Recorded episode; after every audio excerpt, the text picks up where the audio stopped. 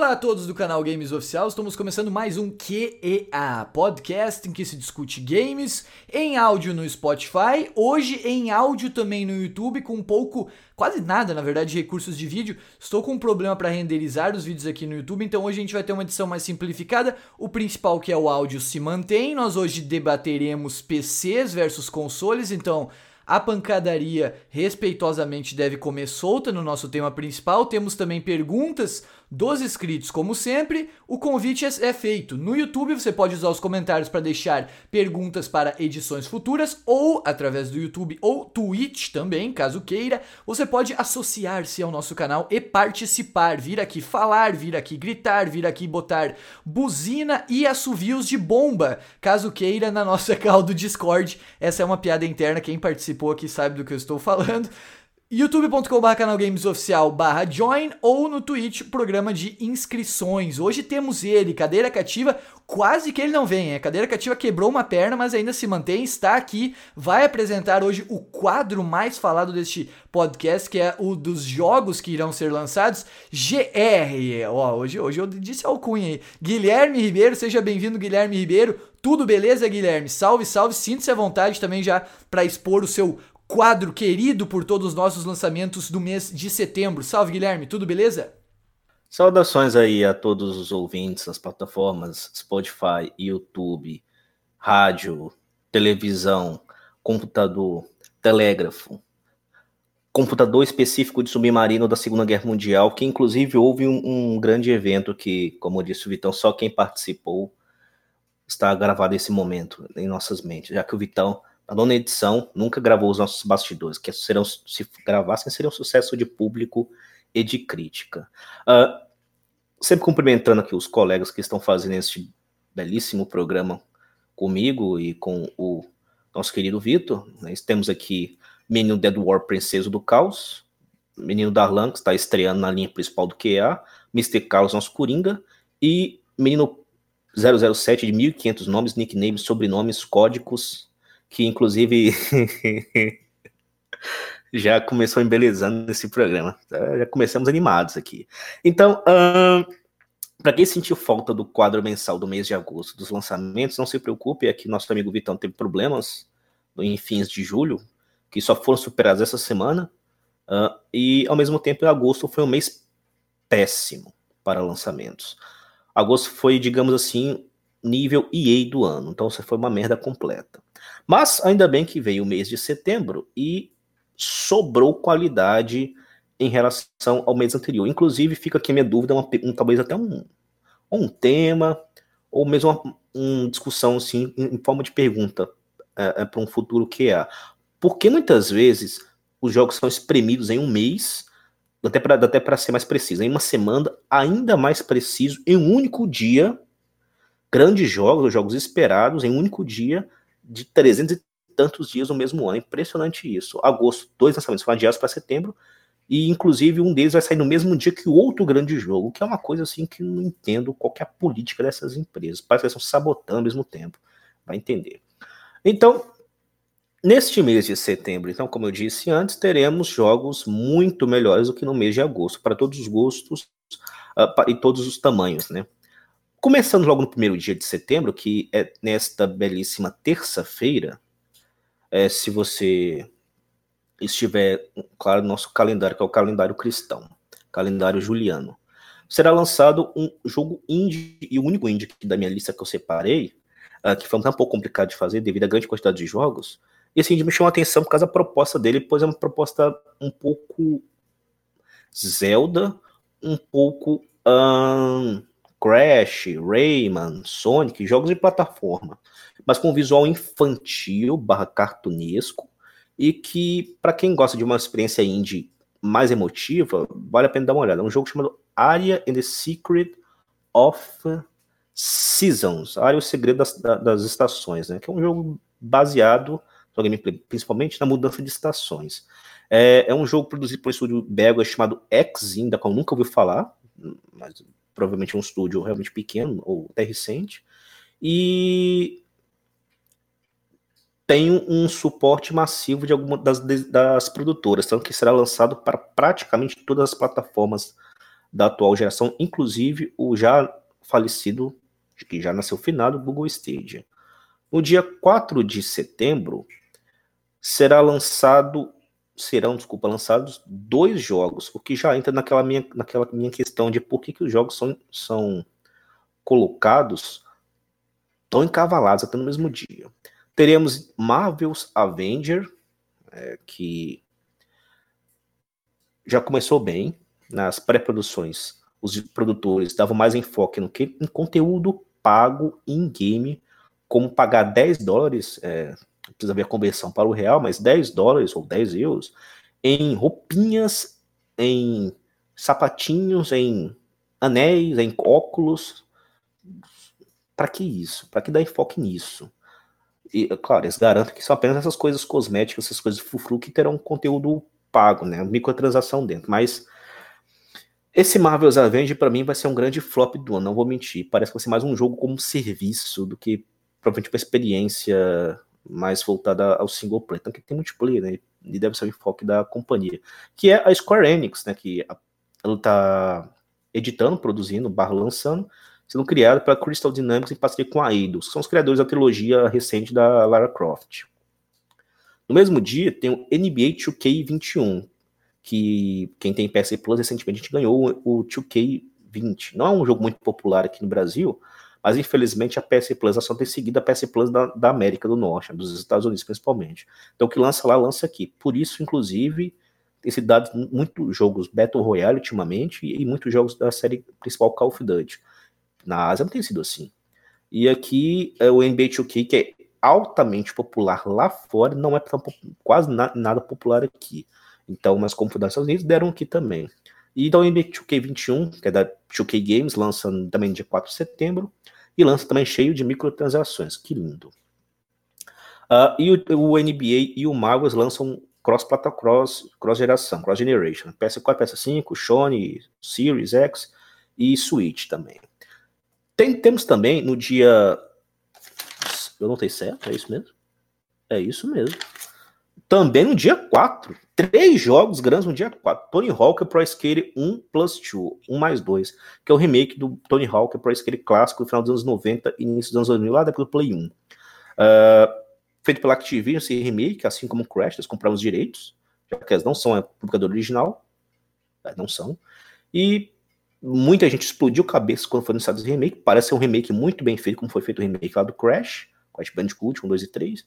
E quem gosta do temática de skates, gosta dessa coisa de ficar fazendo manobras e green, grindando, ouvindo aquela sonora clássica, bem rock and roll, bem pauleira, no mundo mesmo de, de, desse esporte radical, é uma compra que eu recomendo para quem curte, né? Tony Hawk vai ser lançado para as plataformas atuais, PC, PS4 e Sony, eu não achei se foi vai ser lançado para a próxima geração, acho que não. Mas fica aí a recomendação. E é também a questão, porque três jogos grandes no mesmo dia. Então tem vários meses do ano e o. Tony, o nenhum desses três. Aliás, o Marvel's Avengers foi adiado. Tirando o Marvel's Avengers, os outros dois tão, foram marcados originalmente em setembro de 2020. Mas vai entender. Porque as produtoras fazem isso.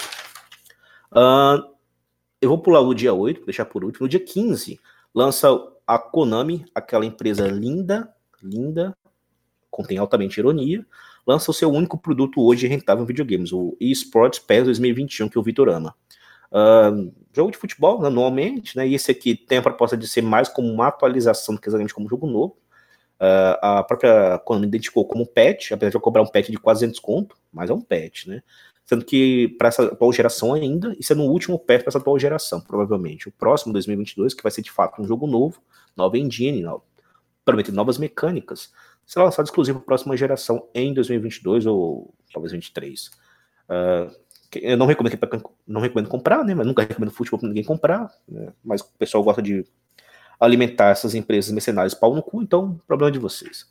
No dia 25, um jogo que foi adiado também um, em um mês, é ter sido 28 de agosto, foi adiado para 25 de setembro. Mafia 1 Definitive Edition, o remake do Mafia 1 lá de Play 2, lançado originalmente em 2002. Uh, e que parece que, diferente do porte mal feito do Mafia 2, esse sim está bem feito, é um remake tudo melhorado, gráficos, jogabilidade atual, baseado no motor do Mafia 3, que é muito bonito, gameplay baseado no Mafia 3, é um jogo que eu recomendo muito para quem curte essa, essa temática. E aqui entre nós já deixo na experiência de ter aquele bug de novo que nem teve no Mafia 2, que eu consegui 0800 aí, é nóis aí. E o Mafia 2 vai ser lançado para as plataformas da atual geração, PS4, Sony e PC. E o deixei por último aqui, o meu jogo que eu, o único jogo em muitos anos que eu vou comprar, não em breve, mas dia 1, dia 2, pagando preço cheio. Pois é meu jogo preferido de todos os tempos, top 1. Kingdoms of Amalur, para minha grande surpresa, a alegria receber um, um remaster. Remaster quase indo pro remake, eles realmente melhoraram muita coisa, mudaram muita coisa. E até, até lançar uma expansão no próximo ano. Kingdoms of Amalur Re Reconai, é, reimaginação do jogo lançado no PS3 360 2012, e que bebe muito da fonte de Skyrim, de Fable e de Fallout, pois os seus produtores principais são trabalham nessas três franquias. Jogo muito bonito, um RPG ocidental com combate estilo hack and slash, de God of War com Skyrim, essa pegada. É um RPG típico, muito, muito divertido. Você pode ser basicamente o que você quiser, tem uma liberdade violenta. Ele pode ser com as repetidas, missões secundárias, não tem o trabalho, o capricho de The Witcher nessa parte, mas a gameplay é uma das mais sensacionais um dos games que eu já tive. Eu já eu gastei nele no original quase 200 horas, e contando com DLCs e a expansão que virá, certamente eu vou gastar isso e muito mais. Recomendo fortemente, não precisa comprar, né, agora quando nossa, nossa preço cheia, mas recomendo fortemente que depois de algum tempo, baixar o preço, baixar o preço, deem uma, uma olhada com carinho para o Kings of Amalur, por exemplo, pela THQ Nordic, que inclusive está fazendo os remasters aí, vai fazer do Gothic. Então, é isso, deixo aí então vocês as recomendações do que eu acho mais interessante. Deixei muita coisa de fora, mas mais muita coisa indie. Então, nos lançamentos desse mês de setembro, que está muito melhor que agosto. Valeu. Valeu, valeu, Guilherme. Eu não, não conheço King, uh, Kings of Malur, mas é um jogo que eu no futuro posso, enfim, conferir. Eu realmente desconheço a série. Dos que foram falados ali, o que eu pude acompanhar mais a fundo, Tony Hawk, eu joguei no Play 1, eu achava muito legal, apesar de ser um jogo que eu acredito ser difícil pelos desafios que ele tem e tudo mais. Eu, na época, achava, ao menos. É um jogo que eu, que eu acompanho, quem sabe no futuro se tiver uma boa promoção, pela nostalgia eu poderia comprar. E o Máfia. Muitas pessoas têm, tem vários fãs aí no, no canal que fazem a propaganda. Eu vi alguns gameplays, me pareceu ser bem legal mesmo esse, esse remake que está sendo feito do Máfia. Dos citados, acho que é isso. Eu partilho da opinião do, do Vingadores, assim, é um jogo que tá bem estranho e eu não boto a mão no fogo nele. Olha, eu acho que espero, espero estar enganado, assim, mas eu acho que o jogo vai ser bem bem, bem, bem desvirtuado, assim, de, dessa questão de diversão. Acho que tá mais para um caça-níquel mesmo da Square Enix, mas vamos ver como é que a coisa vai, vai sair. Dead War, seja bem-vindo, Dead War, de volta. O Eu... Arauto ou Princeso do Caos. Salve, Dead War, é. tudo beleza? Tem gente que prefere o Princeso aí. E você, Dead War, prefere o quê? Arauto? Não, beleza. Valeu, Dedor. Valeu, o Dedor tá de volta hoje para tocar o terror aqui no podcast. PCista vai dar briga no tema principal. Temos também. Mas ele está atrás do Robert já. É, ah, por, ah, é, o Robert hoje já chegou chegando. Depois a gente vai, vai falar uh, sobre o que aconteceu aqui na parte do Robert. Já demos algumas pistas, mas tem também outro do time PC que já está mais ou menos virando time console, é ou não é? Flamenguista 5-1. Darlan, seja bem-vindo, Darlan. Tudo beleza? Salve, salve família. Salve, Darlan. Uh, temos de volta, Darlan tá estreando no QA principal, ele estava no Resident Evil 4 com a gente naquele podcast sabotado pelo Dead War, que deu uns chiadinhos quando o Dead War tava falando. A gente tem de volta... Nada, a gente tem de volta aqui com a gente ele, Mr. Carlos 448, tudo beleza, Mister? Opa, beleza. Salve, Mister, valeu eu de novo. Eu fui me chamaram de Coringa, eu sou vilão ou serve para qualquer? Não, você é, nosso, é nosso, nosso princeso palhaço dos QAs, mas no bom sentido de que forma que sempre nos traz a diversão, boas inserções e uma grande sorte de modo que todos os QAs que você participa sempre pegam grandes visualizações, são sucesso absoluto de público e crítica. Como sempre eu estou por aqui, o Vitor também, então o nosso grande segredo só pode ser você, Mr. Carlos. É, não, é o trunfo, Opa, Mr. Obrigado, boa, boa Opa, beleza. Os dois, as duas edições que você participou foram as mais ouvidas aí. Vamos. Uh, com o Robert Eder, o que a gente tem pra, pra brincar aqui com o Robert é que antes da gente começar a gravar, na verdade a gente tava tentando começar a gravar, começou um zumbido muito estranho, parecia todo mundo que tinha que evacuar suas casas, um barulho de, de guerra mesmo aqui no Robert Eder. Uma sirene de bombardeamento? É, não, deu uma sirene aqui, a gente já, já começou a se desesperar. Eu achei que era... This is not a simulator, this eu... is a real aircraft. Evade eu... of your homes. Parecia eu achei início que... do Silent Hills. Não, eu achei que era o Dead War. Eu fui direto olhar pra ver se era o Dead War, pra ver a fama que o Dead War tem comigo aqui. Coitado, coitadinho do Dead War. E aí, Robert? E aí, Robert Eder, tudo beleza, Robert? De volta, o Robert já participou com a gente também de, de outro QA. Seja bem-vindo, Robert. Olá para quem está nos assistindo, quem está nos vendo pelo YouTube. Eu não sei o que aconteceu no começo, não. Esse não, velho. Esse aí só, só os hacks podem. Os hackers podem explicar o que aconteceu nessa edição do, do QA no início. O Robert Eda tirou o microfone do celular e começou a dar uma barulheira ali. Expliquem essas. Uh, expliquem essa, quem conhece de, de tecnologia. Para não... fazer uma boa analogia, para quem não pôde precisar esse grande momento da TV brasileira, é, quem é fã de rock talvez conheça a banda Iron Maiden, eu espero que conheça, e talvez conheça a grande clássico deles, do, do Power Slave de 84, o Aces High. A introdução de Aces High, depois do discurso do Churchill, é sempre um barulhinho de ataque, uma bomba caindo, sendo lançada, certo? Aquele barulho da bomba caindo, cruzando o ar, com um pé na barreira do som, que eu não, não nem fazer um chiado bem característico de bomba caindo mesmo. Exatamente o barulho que foi feito aqui na hora que o Vitor tentando introduzir, e foi produzido de forma não intencional pelo nosso amigo Robert aí. Procure lá que vocês vão entender que barulho que era. Foi muito e para quem não escuta rock, é tipo o barulho da sirene que tocou no, no Japão em 1945. E para quem não tava lá, o mesmo barulho que toca, é um barulho de sirene que começa o Silent Hill. Não, foi, foi muito engraçado esse início do, do QA. Nós temos que começar a gravar os bastidores aqui pra galera acompanhar. E a gente tem hoje, como eu tinha dito na introdução, quatro perguntas. A primeira delas é uma pergunta que é, eu, eu curto, eu curto esse estilo de jogo, mas falando em bomba, já tem um desses jogos que eu acho uma grande bomba, que eu sempre falo aqui que eu sou contra totalmente, Fortnite. E o Mames traz uma pergunta a respeito de Battle Royales. O que ele questiona é, na opinião nossa, que a gente que está participando aqui, por que os Battle Royales fizeram tanto sucesso e ainda fazem, sendo que é um gênero que já existia há algum tempo, mas explodiu pouco tempo atrás. Eu fiz uma pesquisa brevemente assim, para entender bah, quando surgiu isso tananã.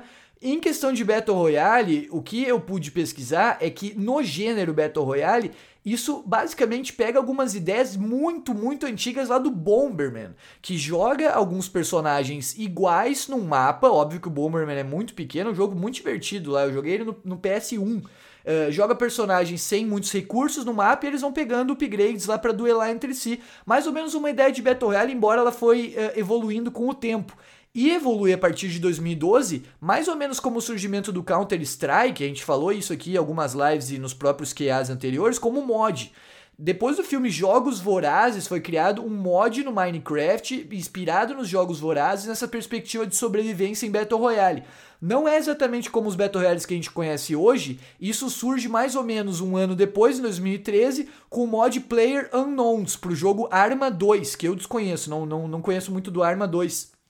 Esse mod Player Unknowns pro Arma 2 é mais parecido com o que a gente tem do Battle Royale de hoje em dia, só que a diferença é da questão das armas, que em 2017, a partir do Player Unknowns, conseguiu com o Player Unknowns Battlegrounds, que aí é o jogo standalone inspirado nesse mod Player Unknowns, do mesmo criador inclusive, fazer uma mudança no spawn das armas. Se o mod Player Unknowns do Arma 2 tinha as armas todas num lugar concentrado, no Player Unknowns Battlegrounds, que é o PUBG, que é o jogo que vai estar na PS Plus agora de setembro, no PUBG as armas elas estão espalhadas, geradas aleatoriamente, de uma forma parecida com o que era lá no mod, mas agora espalhado para uh, eh, privilegiar mais um pouco a exploração dos jogadores nesses mapas. Em 2017, com o PUBG, foi-se depois ter uma, uma concorrência a partir do Fortnite, isso deu batalha judicial, enfim, de se um tava copiando o outro ou não. E aí, a partir de 2017, então é o que a gente conhece dos Battle Royales. Particularmente, o que eu posso falar antes de, de, de, de, enfim, a galera dar opinião, eu acho que os Battle Royales são um gênero que ainda fazem sucesso, acho que não pode se dizer que estão em declínio, talvez um ou outro jogo não está como estava tempos atrás, acho que o Fortnite inegavelmente não está mais tão no ápice quanto estava, embora seja um dos jogos mais populares do mundo, sem dúvida alguma, mas existe muito mais concorrência, inclusive concorrência de jogos gratuitos. Mas o que eu posso dizer dos Battle Royales é que eu não sei se exatamente como o Mames pergunta, eh, se essa pergunta do Mames, na verdade, corresponde ao que aconteceu.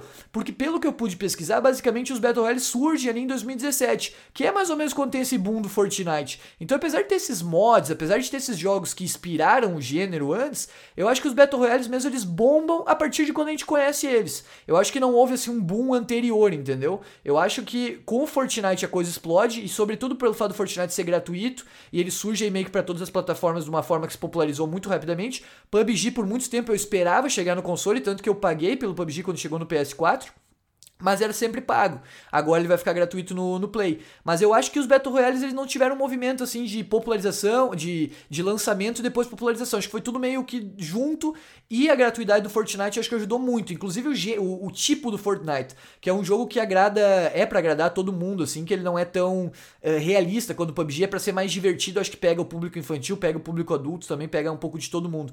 Não sei o que a galera quer falar, mas basicamente sim, eu curto esse gênero e com essa questão de tempo Mames, eu acho que é algo meio parelho, sabe? Eu não vejo como um surgimento muito anterior, pelo menos essa pesquisa que eu fiz, uh, com o lançamento do jogo, uh, com o boom dos jogos depois. O mod surge antes, mas quando o jogo surge em 2017, me parece que não demora muito até esse gênero se popularizar de vez, assim. Não sei o que a galera go gostaria de falar das suas experiências em Battle Royales, tem o Dead War, que jogam bastante no PC, enfim.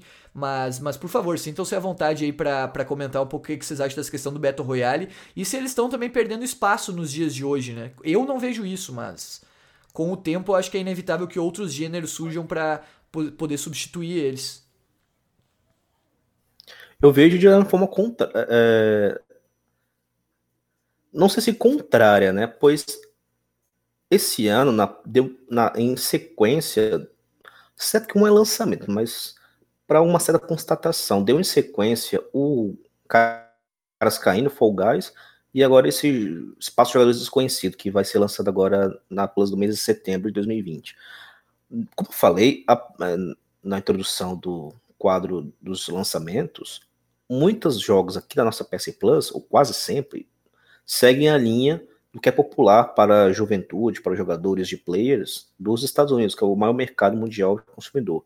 E a Sony, né, sempre divide sua PS Plus em três partes: Europa, Ásia, porque é igual ao Japão, e os Estados Unidos, que pega os outros, as outras macro-regiões. E lá, eu, eu, tenho certeza disso, a gente sabe disso, vendo streamers, YouTube, lendo notícias, que é altamente popular jogos competitivos como esse Battle Royales, multiplayer como GTA V, os cores, né? E não à toa, neste ano, a política da Sony foi é, privilegiar esses jogos que são extremamente populares naquela região e em muitas outras do globo também, mas infelizmente limitou.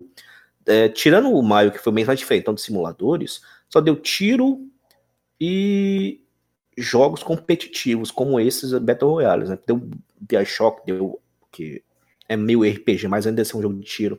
Deu Uncharted duas vezes, o a Collection e o 4, até de graça, na época da início da pandemia, como uma iniciativa até interessante. Agora, deu esses Battle Royale, deu dois CODs, é, vive tendo promoção de. Uh, eu tenho certeza que vai ter mais algum COD até o final do ano, ou início do próximo, ou outros, até um, BF, um BF5. Inclusive, jurei que ia vir BF5 agora, Battlefield 5, mas provavelmente ainda vai vir. Uh, se atentando aos Battle Royales, assim, eu tenho uma visão até um pouco que poderia ser dizer um pouco preconceituosa, mas eu não tenho vergonha de dizer isso. Eu acho uma merda completa esse tipo de jogo. Mas só assim, é só a minha opinião, né? Então, releve isso. Então eu acho uma merda completa esse tipo de jogo. Por quê? Porque eu acho uma merda simples. Eu não gosto, eu não gosto de ambientes competitivos. Acho, acho que para muitos estimula é, muita diversão, é, aquela coisa de equipes, cooperação e tal. Mas também, também estimula o pior do ser humano. Eu acho que são jogos que não te fazem pensar muito, você faz muitas ações mecânicas. Uh, acho frenético demais. Eu, em geral, acho uma porcaria. Mas eu entendo perfeitamente quem gosta, quem curte, quem é viciado. É como eu, como os meus RPGs, né? Tem gente que odeia, acha uma porcaria, uma merda. Eu amo. E o inverso sai para os Battle Royale. Tem gente que ama e eu acho, por exemplo, uma porcaria.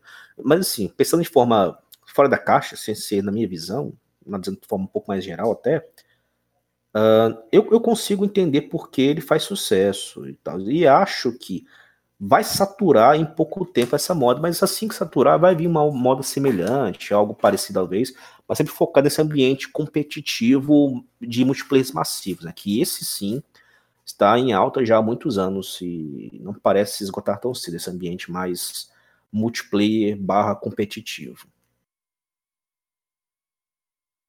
Não sei se a galera do PC quer compartilhar um pouco da, da experiência também, Mr. Robert.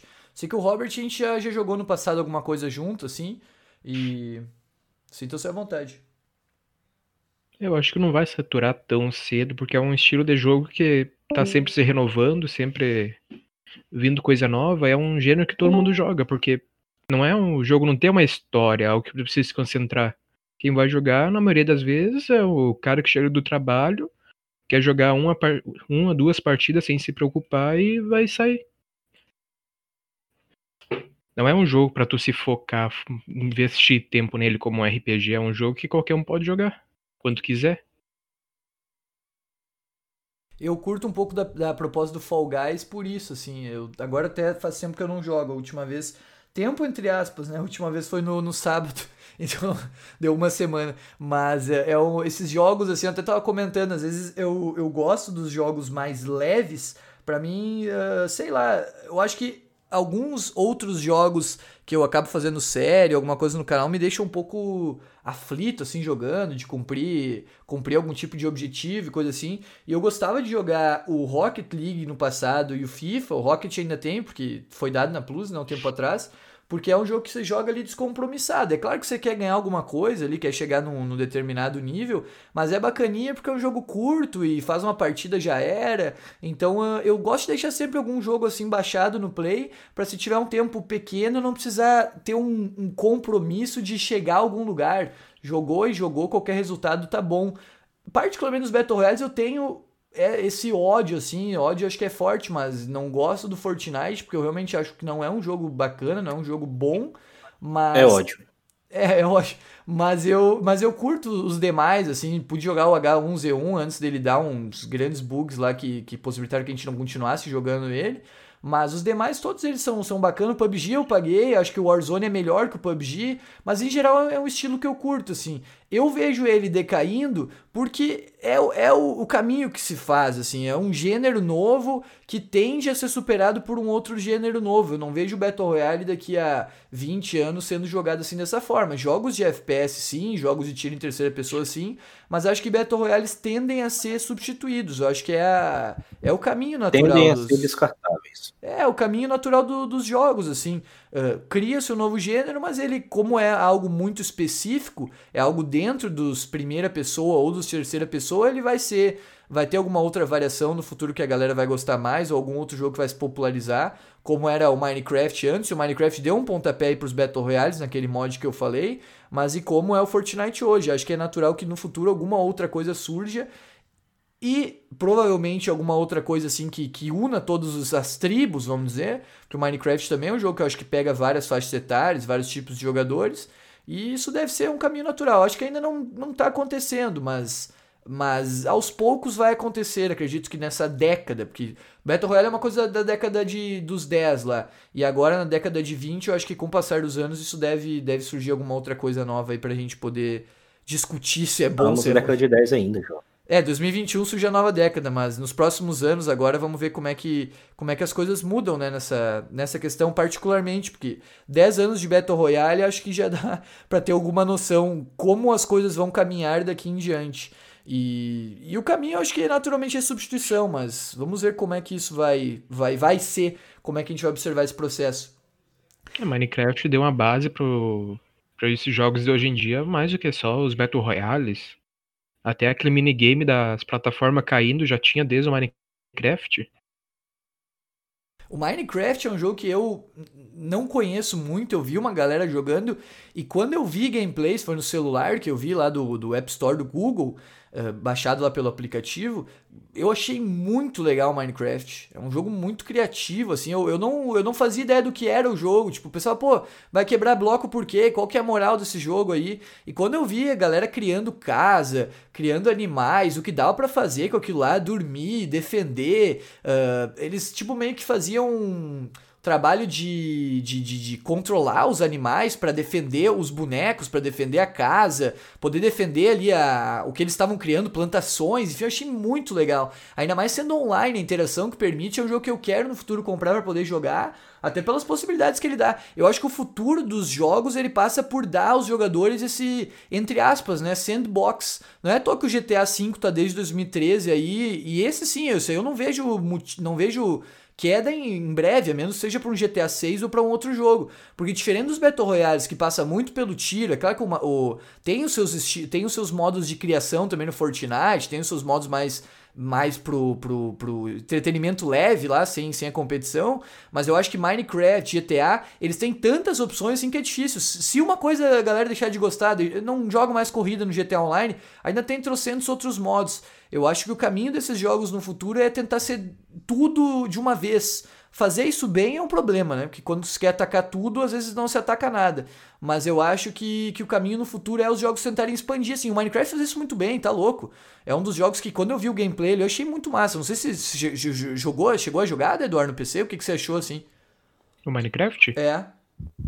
Eu joguei bastante, eu joguei pouco do, do online, eu gostava bastante dos mini. Eu gostava bastante de jogar Skywars, Factions também, que é um é um gênero que pode vir para o mercado que desde o Minecraft não tem muita coisa. Que, por exemplo, tu tá no mapa, no mapa do Minecraft, ele é grande, aí tu pega a, tu faz tua guilda e cria tua base, tu mesmo, do, do zero. Aí tu tem que atacar a guilda das outras pessoas e defender a tua. Era uma coisa bem legal que poucos jogos hoje fazem. Rust faz. Até DayZ também fazia um pouco disso. Mas mais Rust, assim. O jogo é muito grande e com mods fica ainda mais, né? Sim. Que é, que é a questão que a gente depois pode até falar no tema principal de, de, da questão do, da possibilidade que os PCs permitem. Mas eu vejo essa questão assim, sabe, Mames? Que é da pergunta para finalizar. Eu acho que os Battle Royales, como é uma coisa muito específica, vendo o passado, assim, eu acho que com o tempo a coisa vai diminuir. O Minecraft em si já diminuiu, apesar de ser um jogo muito amplo. O GTA, acho que o GTA já é mais, é mais complicado dizer que diminuiu, porque a expansão do cassino foi a, a vez que mais tinha um jogador simultâneo na história do GTA. Isso foi, salvo engano, 2019 agora. Ou foi final de 2019, salvo engano. Então, eu não sei, eu vejo como. Eu, eu, eu, penso também que, que quando alguém da indústria dá um tiro certo, descobre algo que consegue virar para aquela empresa, para que eles vão ver uma mina de ouro, é, outros, mesmo empresas grandes, principalmente algumas empresas grandes e capitalistas, veem aquilo e tentam seguir a ideia que gerou o lucro, deu certo, e começam a produzir, virar vários estúdios de, de grandes desenvolvedores e pequenos desenvolvedores para aquela ideia, para seguir aquele, aquela, aquela direção, talvez. Né? Então, muito dessas, dessas eras, digamos, pode chamar de modinhas, como essa do Battle Royale atual, vai nessa questão. Alguém lança um jogo tipo um Overwatch da vida, 2016, um jogo de grande impacto na indústria. Acho que não é Battle Royale, nem sei é que classifica ele lá, acho que é só multiplayer mesmo competitivo. Mas enfim.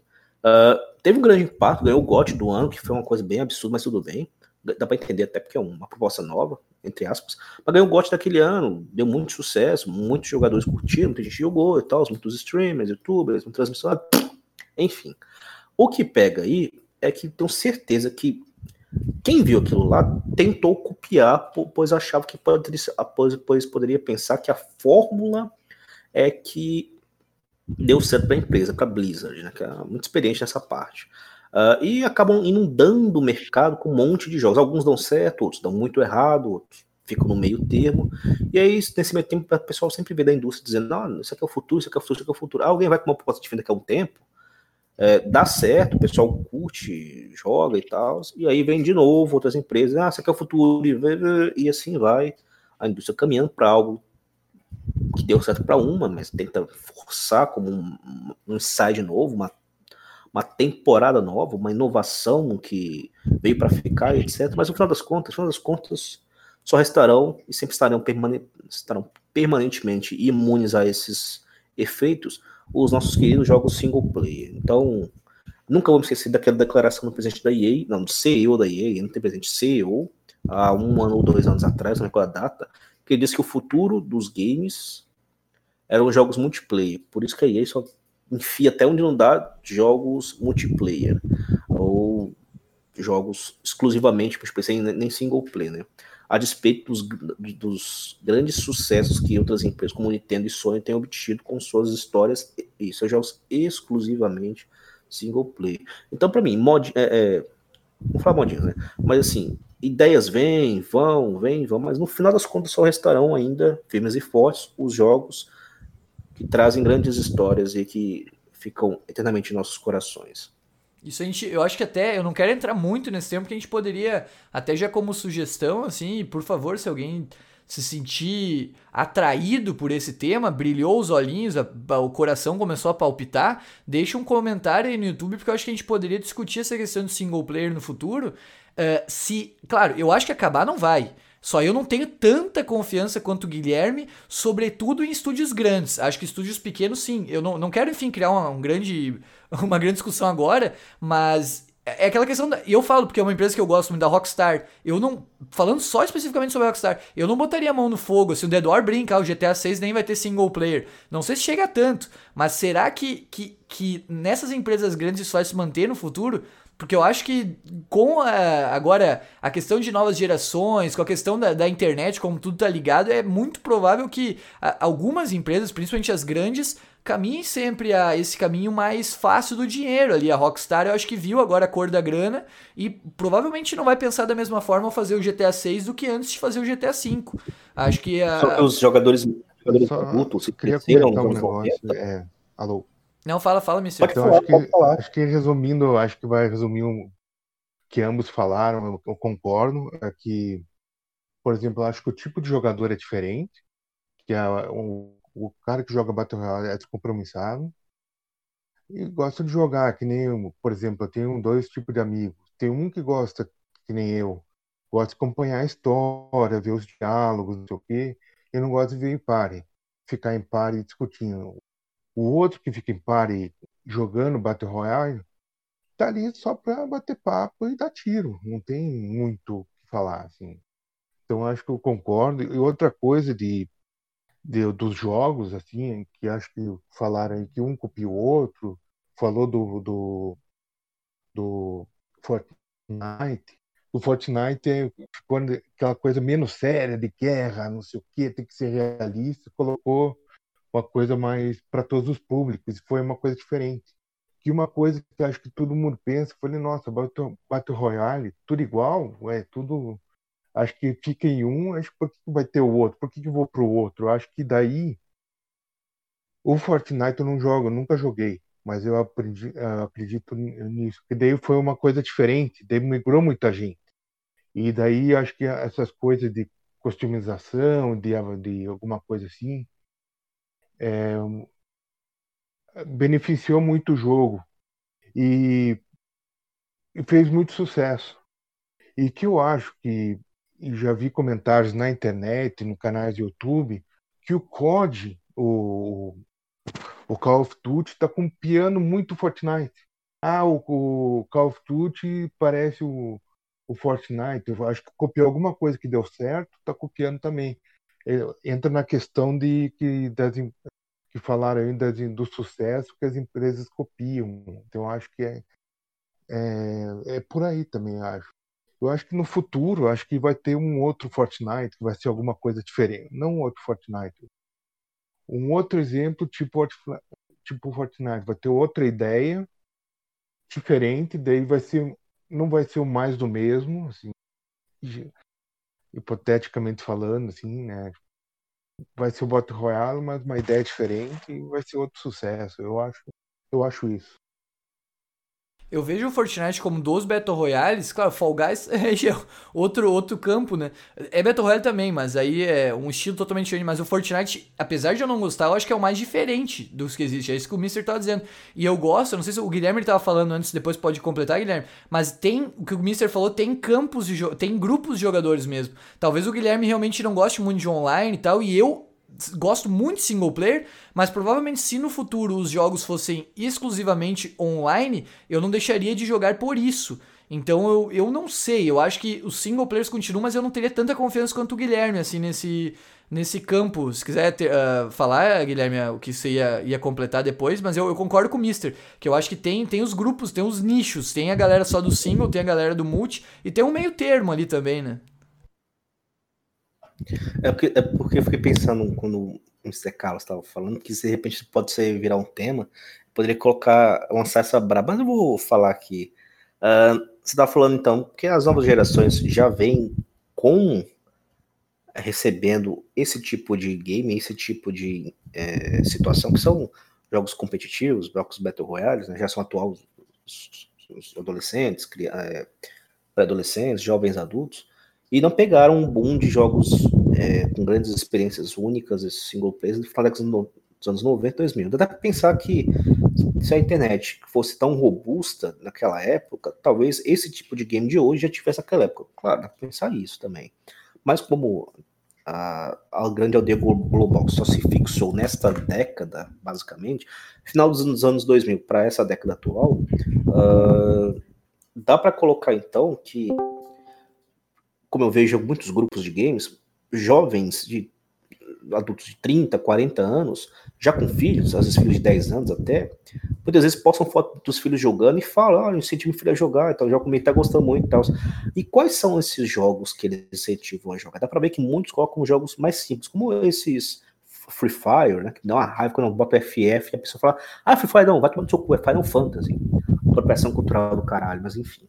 Uh, Vê que os pais botam assim, jogos assim como esse Free Fire, como citei, uh, alguns outros Battle Royales de celular ou mesmo de console, mas eu sempre vejo também que muitos incentivam, tentam pelo menos, e pelo que eu vejo até alguns têm sucesso nas, nos comentários, jogos antigos com histórias, como por exemplo é, Uncharted 1, já vi jogando The Last of Us 1, eu já vi até com esse foi o mais impressionante, porque eu fiquei gravado na minha mente. Um post de um pai feliz, porque o filho estava gostando de jogar o Baldur's Gate 1.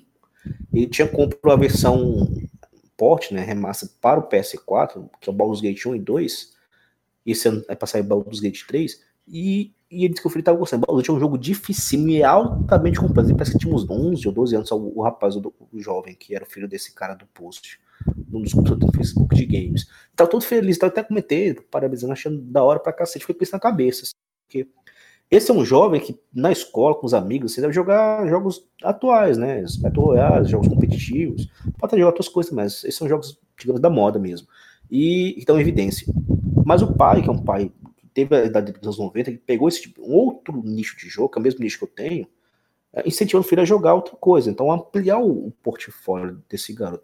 E são pais assim, que dando esse tipo de incentivo aos filhos, que mantém sempre vivo, na minha opinião, a chama acesa dos jogos single players e continuam ainda produzindo e dando grandes números de vendas a experiências únicas, sem campanha multiplayer, no máximo um cooperativo, mas sem ser competitivo, como o caso da própria EA teve, que segunda foi surpresa os números do, do Jedi Fallen Order, que é exclusivamente single P, que é uma coisa até surpreendente, que vendeu cerca de 8 milhões de cópias. Então, sabe, ainda tá vivo e não vejo morrendo. Claro, pode morrer um dia, mas não vejo morrendo, pois não tão cedo as experiências ainda single players, jogos baseados em mesma história, né, em enredo. Mais disso, se o pessoal quiser, quando a gente discutir esse tema principal, acho que em alguma edição futura. A próxima pergunta é de um participante agora que está com a gente aqui, Mr. Carlos 48, 448. Ele pergunta sobre as missões secundárias nos jogos. Ele pergunta se as missões secundárias em jogos precisam ter recompensas. E se não tiver recompensa, isso afeta a experiência uh, final do jogo, a nota final do jogo. O que eu ia dizer pro Mister, que eu, eu pensei direto, assim, quando ele fala, é que em alguns jogos muito grandes, que tem muitas, muitas coisas pra fazer, falando por mim, se a experiência obrigatória do jogo, que é a história principal, não me cativou tanto, tanto, tanto, e as missões secundárias não têm alguma recompensa, eu nem vou atrás delas. Uh, eu vou citar como exemplo um jogo que eu gostei. O Ghost of Tsushima tem muita coisa de missões secundárias, muita, muita, muita. Mas se não tivesse troféu relacionado às missões secundárias, provavelmente eu faria algumas e pararia. Porque elas são repetitivas, elas têm um mesmo, uma mesma linha, caminham para o mesmo lugar. Então eu acho que a recompensa das missões, falando por mim, ter alguma recompensa, um troféu ou um item que você quer ganhar, alguma coisa assim, ela me obriga muitas vezes essa recompensa a jogar a missão secundária e afeta a nota do jogo se a missão secundária for boa ou não. Mas se o jogo, pela história principal, não me prendeu e as missões secundárias ou atividades secundárias do jogo não tem nada a oferecer além da própria missão, ou seja, você vai fazer a missão só por fazer a missão. Você não ganha item, você não ganha troféu, você não ganha nada. Se eu não gostei do jogo, eu já nem faço elas. E aí, enfim, eu acho que não, não afeta tanto, tanto a nota nesse, nesse sentido. Mas muitas vezes eu acho que a recompensa vai obrigar, no meu caso pelo menos, a jogar. E não sei se isso é bom, porque se vai estar tá te obrigando a jogar, já quer dizer que você está jogando obrigado. E aí você já vai estar tá meio que ali, meio que é contra gosto. Então eu não sei se, se é exatamente isso que o, que o Mr. Uh, eh, pensou quando ele fez a questão, mas para mim as missões secundárias com recompensa, elas ao menos me obrigam a jogar. Agora, com relação à nota, eu não sei se é muito positivo isso, porque aí elas têm que ser interessantes e tal. Alguns jogos têm missões secundárias até melhores do que as principais, mas, mas não é assim algo tão, tão comum, enfim. Então eu acho que essa questão. E aí, falando eu como um jogador preguiçoso mesmo. Se não tiver algo ali que venha me oferecer extra, eu já nem, nem pego nem jogo. Que eu não completo os jogos. Nesse sentido que eu falo preguiçoso, tá? Que eu não completo os jogos se ele não, não me der algum troféu ou alguma coisa assim. Eu fico por ali. Tipo, o Guilherme, por exemplo, acho que ele até pode falar. O Guilherme completa 100% troféu, DLC, tudo. Eu já faço a, a platina se der para fazer, né? Se eu tiver capacidade. Eu já paro de jogar. Eu sou meio preguiçoso nesse sentido. E as missões secundárias, nesse caso, se não tiverem alguma recompensa, eu também já nem, nem olho elas, já atravesso o mundo pro outro lado da rua e deixo assim. Mas, mas aí, pensando na sua pergunta, eu desconheço, mas me vem na cabeça agora, nenhum jogo em que as missões secundárias não tinham pelo menos um mínimo de um mínimo de recompensa, seja itens valiosos, troféus e principalmente experiência. Quase todos os jogos que eu conheço que tem missões secundárias, ou até, até uh, missões secundárias da sequência de missões terciárias, tem algum tipo de recompensa, em dinheiro ou em forma de XP mesmo. É, Aí. A questão seria, ah, não, tem o XP, mas ah, no, no final da recompensa tá, tem que dar uma arma. Se não tiver arma, nem vou. Mas eu, eu até fiquei com medo de fazer essa pergunta. Eu falei no, no, eu falei pro Vitor, ih, pergunta besta, esse é aquele tipo de pergunta que ele vai falar sim e, e vai falar, ah, vamos pro próximo, entendeu? Tipo, mas eu, é o motivo pelo qual eu fiz essa pergunta, porque o que motiva fazer as missões secundárias, porque muitas vezes é, é para descobrir a história mesmo, ou para ter aliado, ou para ganhar experiência no jogo. Daí é no caso que se falou do XP. E eu acho que assim, não precisa o que motiva eu fazer é, missões secundárias são as histórias, que muitas vezes é, é legal, tipo, que nem falou do. Que nem o Vitor falou, que às vezes a missão secundária é melhor, muitas vezes é melhor que a principal. E muita gente do fala Witcher isso do, 3. do, The Witcher 3, que tem muita história legal. Batman então, Arkham, eu acho também. Então eu acho que. É, acho que é, eu concordo, assim, tipo, mas é, não é uma coisa assim, não, que tem que ser. É, tem que ter. Que nem o, o Death Strand lá, eu fazia porque eu gostava de fazer, tipo. E, e a recompensa já nem queria mais. Tem um lugar lá que você vai lá, Acho que quem jogou tem um casal que toda hora eles te dão uma bota. Eu já tava com cheio de bota. É verdade. eu já nem pegava aquilo lá, Mister. Eu deixava lá no carrinho, eu nem pegava aquilo lá, velho. Eu falei, nossa, tipo, eu curtia fazer é, tipo, o trajeto, fazer construir e tal. Então, a recompensa. Ah, então é por aí. Só que daí é o que me motivou assim fazer a pergunta, porque mais questão de de review de internet. Ah, mas a recompensa dá nota um pouquinho mais baixa pro jogo. Ah, mas a recompensa nem é tão boa assim. Então, não gostei. Então, falei, hum, às vezes o, o cara só quer apresentar uma história lá. Sim. E eu acho engraçado que eu falo muito da de missão secundária. Eu, eu joguei. Eu jogando recentemente o Red Dead Redemption. Red Dead Redemption, eu, eu joguei bastante online nele no começo. Eu nem sabia jogar. De um amigo meu, falei, ah, vamos jogar o Red Dead, e daí ele me explicou tudo do jogo. Daí eu já tava craque no jogo. Daí ele falar, não, cara, o, o, a história é muito boa, uh, muito legal tal. Eu só joguei o, o, as missões principais. Eu não conheci mais nada do jogo.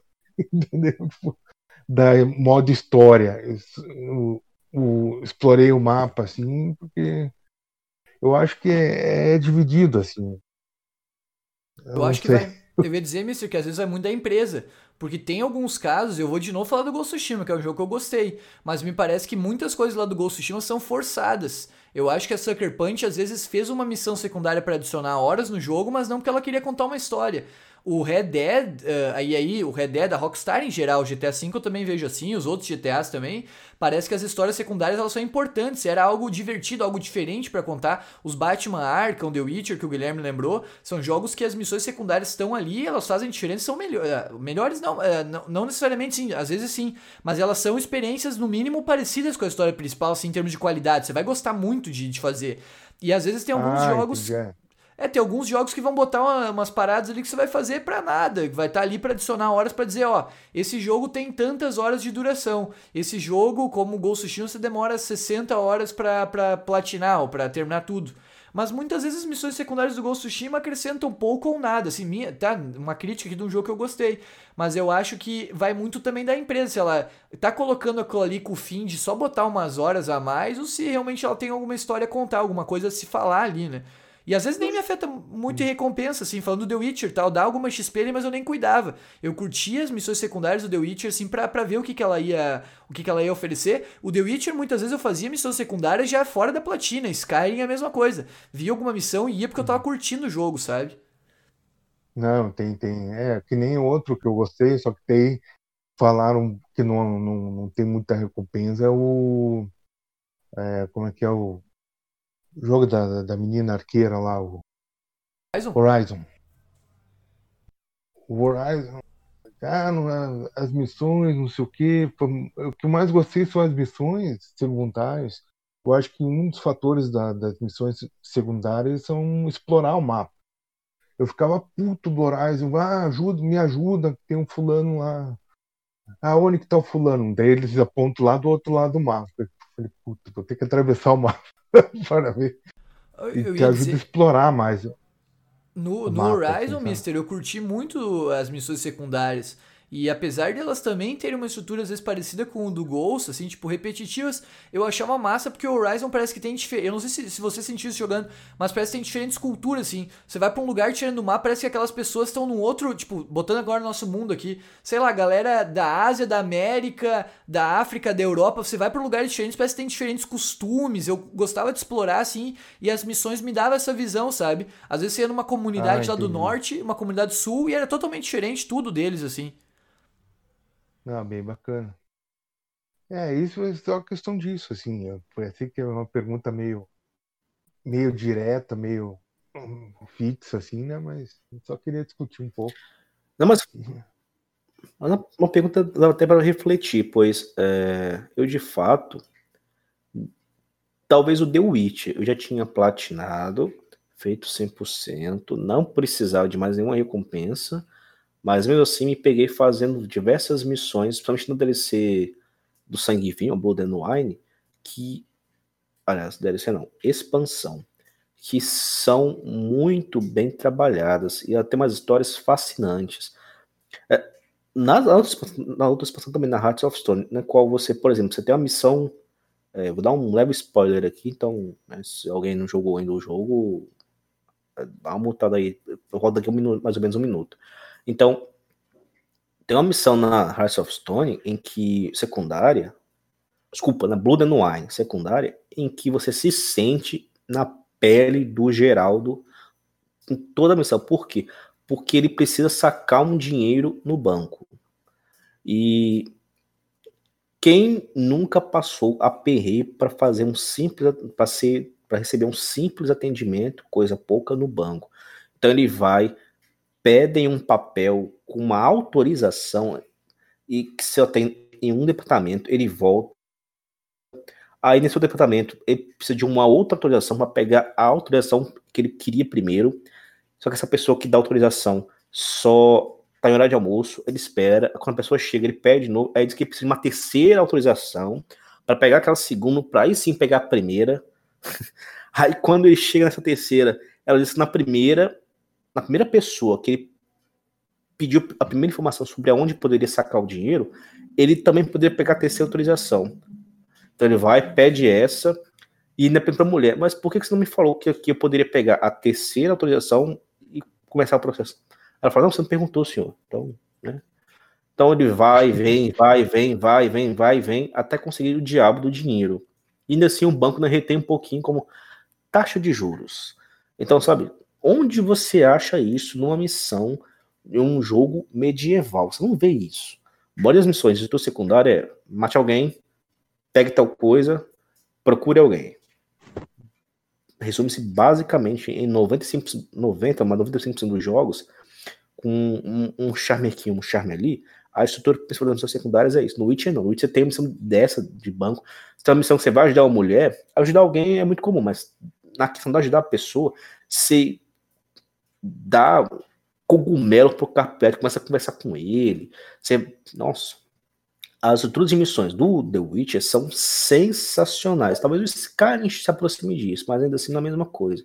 Skyrim tem muitas histórias secundárias, muitas missões secundárias e paralelas, excelentes também, mas em estrutura de enredo, em que muitas vezes o The Witcher é tão bem trabalhado, você até esquece que ele é uma secundária. Você tem tantas partes tão complexas e afeta ali muitas vezes o, o mundo ali do jogo, ou o microcosmos ali da, da região onde está sendo feitas as missões, sabe que você se sente até o peso das suas ações. É um jogo, assim, nessa questão, excelente, que me incentivou a continuar realizando missões secundárias e é, paralelas, mesmo já tendo feito, é, digamos assim, as principais recompensas, né? Que é a platina e o 100% também das duas DLCs.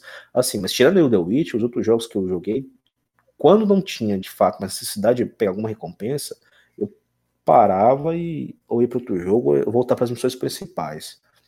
Acho que a gente concluiu que é, vai muito da empresa, né? A empresa que está criando o jogo, que da ideia Essa questão das missões secundárias não tem muito o que discutir. Tipo, a missão secundária ela é para te dar alguma recompensa durante o jogo, no meio da campanha, no final da campanha, no começo da campanha, enfim, ela é feita para isso, para te gerar algum tipo de recompensa, seja em item, profundidade da história.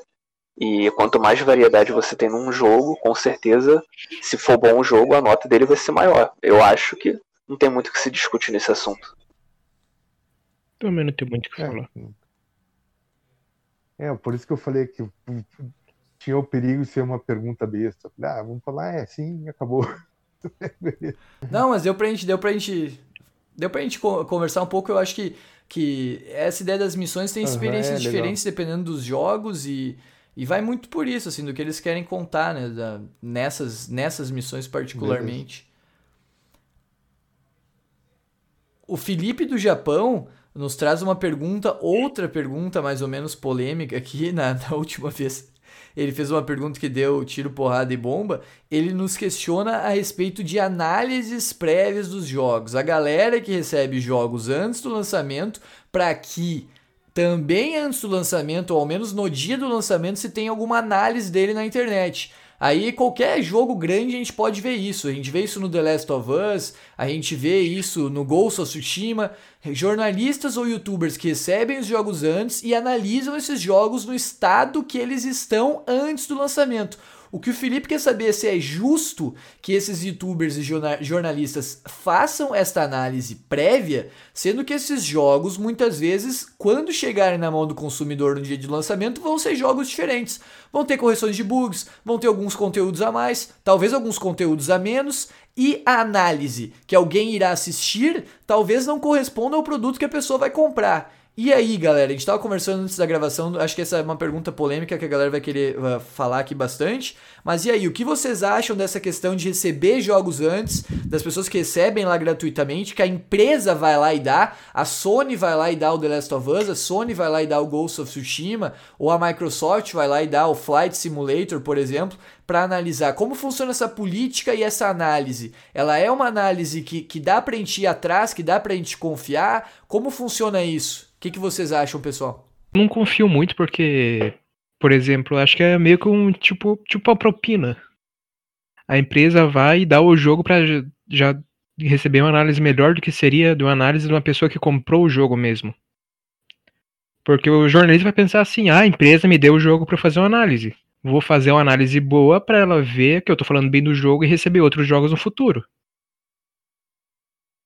Então é uma questão muito mais de benefício para quem está escrevendo análise do que querer fazer uma análise honesta mesmo. Porque no final do mês todo mundo tem que pagar conta.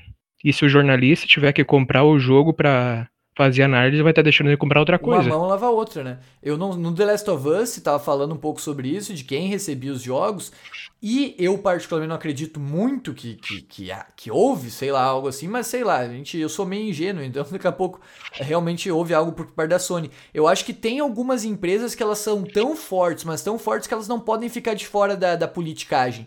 Uh, ou melhor, a minha frase não foi bem colocada que, que elas ficam alheias a essa politicagem. A IGN, por exemplo, a GameSpot, eu acho que se a IGN recebeu The Last of Us 2 e der zero, a Sony não vai deixar de fora a IGN de um jogo, de um jogo futuro, da, de, uma, de uma recepção uh, de um jogo antecipado futuro, porque é um site muito grande. Mas se o Joãozinho lá do YouTube uh, tem um canal. Não, eu queria estar falando na história da desenvolvedora que trabalhava duro para receber análise boa dos jogos. Se é que me entende. Eu acho que essa discussão assim de, de, de ser comprado, assim, acho que vai até para filmes, assim, tem empresas assim que, por exemplo, tem um jornalista que o diretor convida, dá presente, não sei o quê, muito provavelmente o cara vai dar uma nota boa para o filme, assim. Ou ou ser honesto, assim, né? Então é uma questão que vai, vai além dos jogos.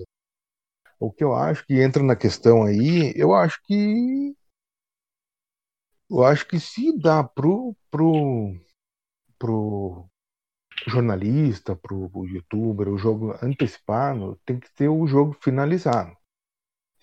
Ah, mas sempre tem atualizações, mas tem que próximo do final. Bem próximo. Não que vai corrigir bug, que vai fazer não sei o que, que vai ser patch, não sei o que.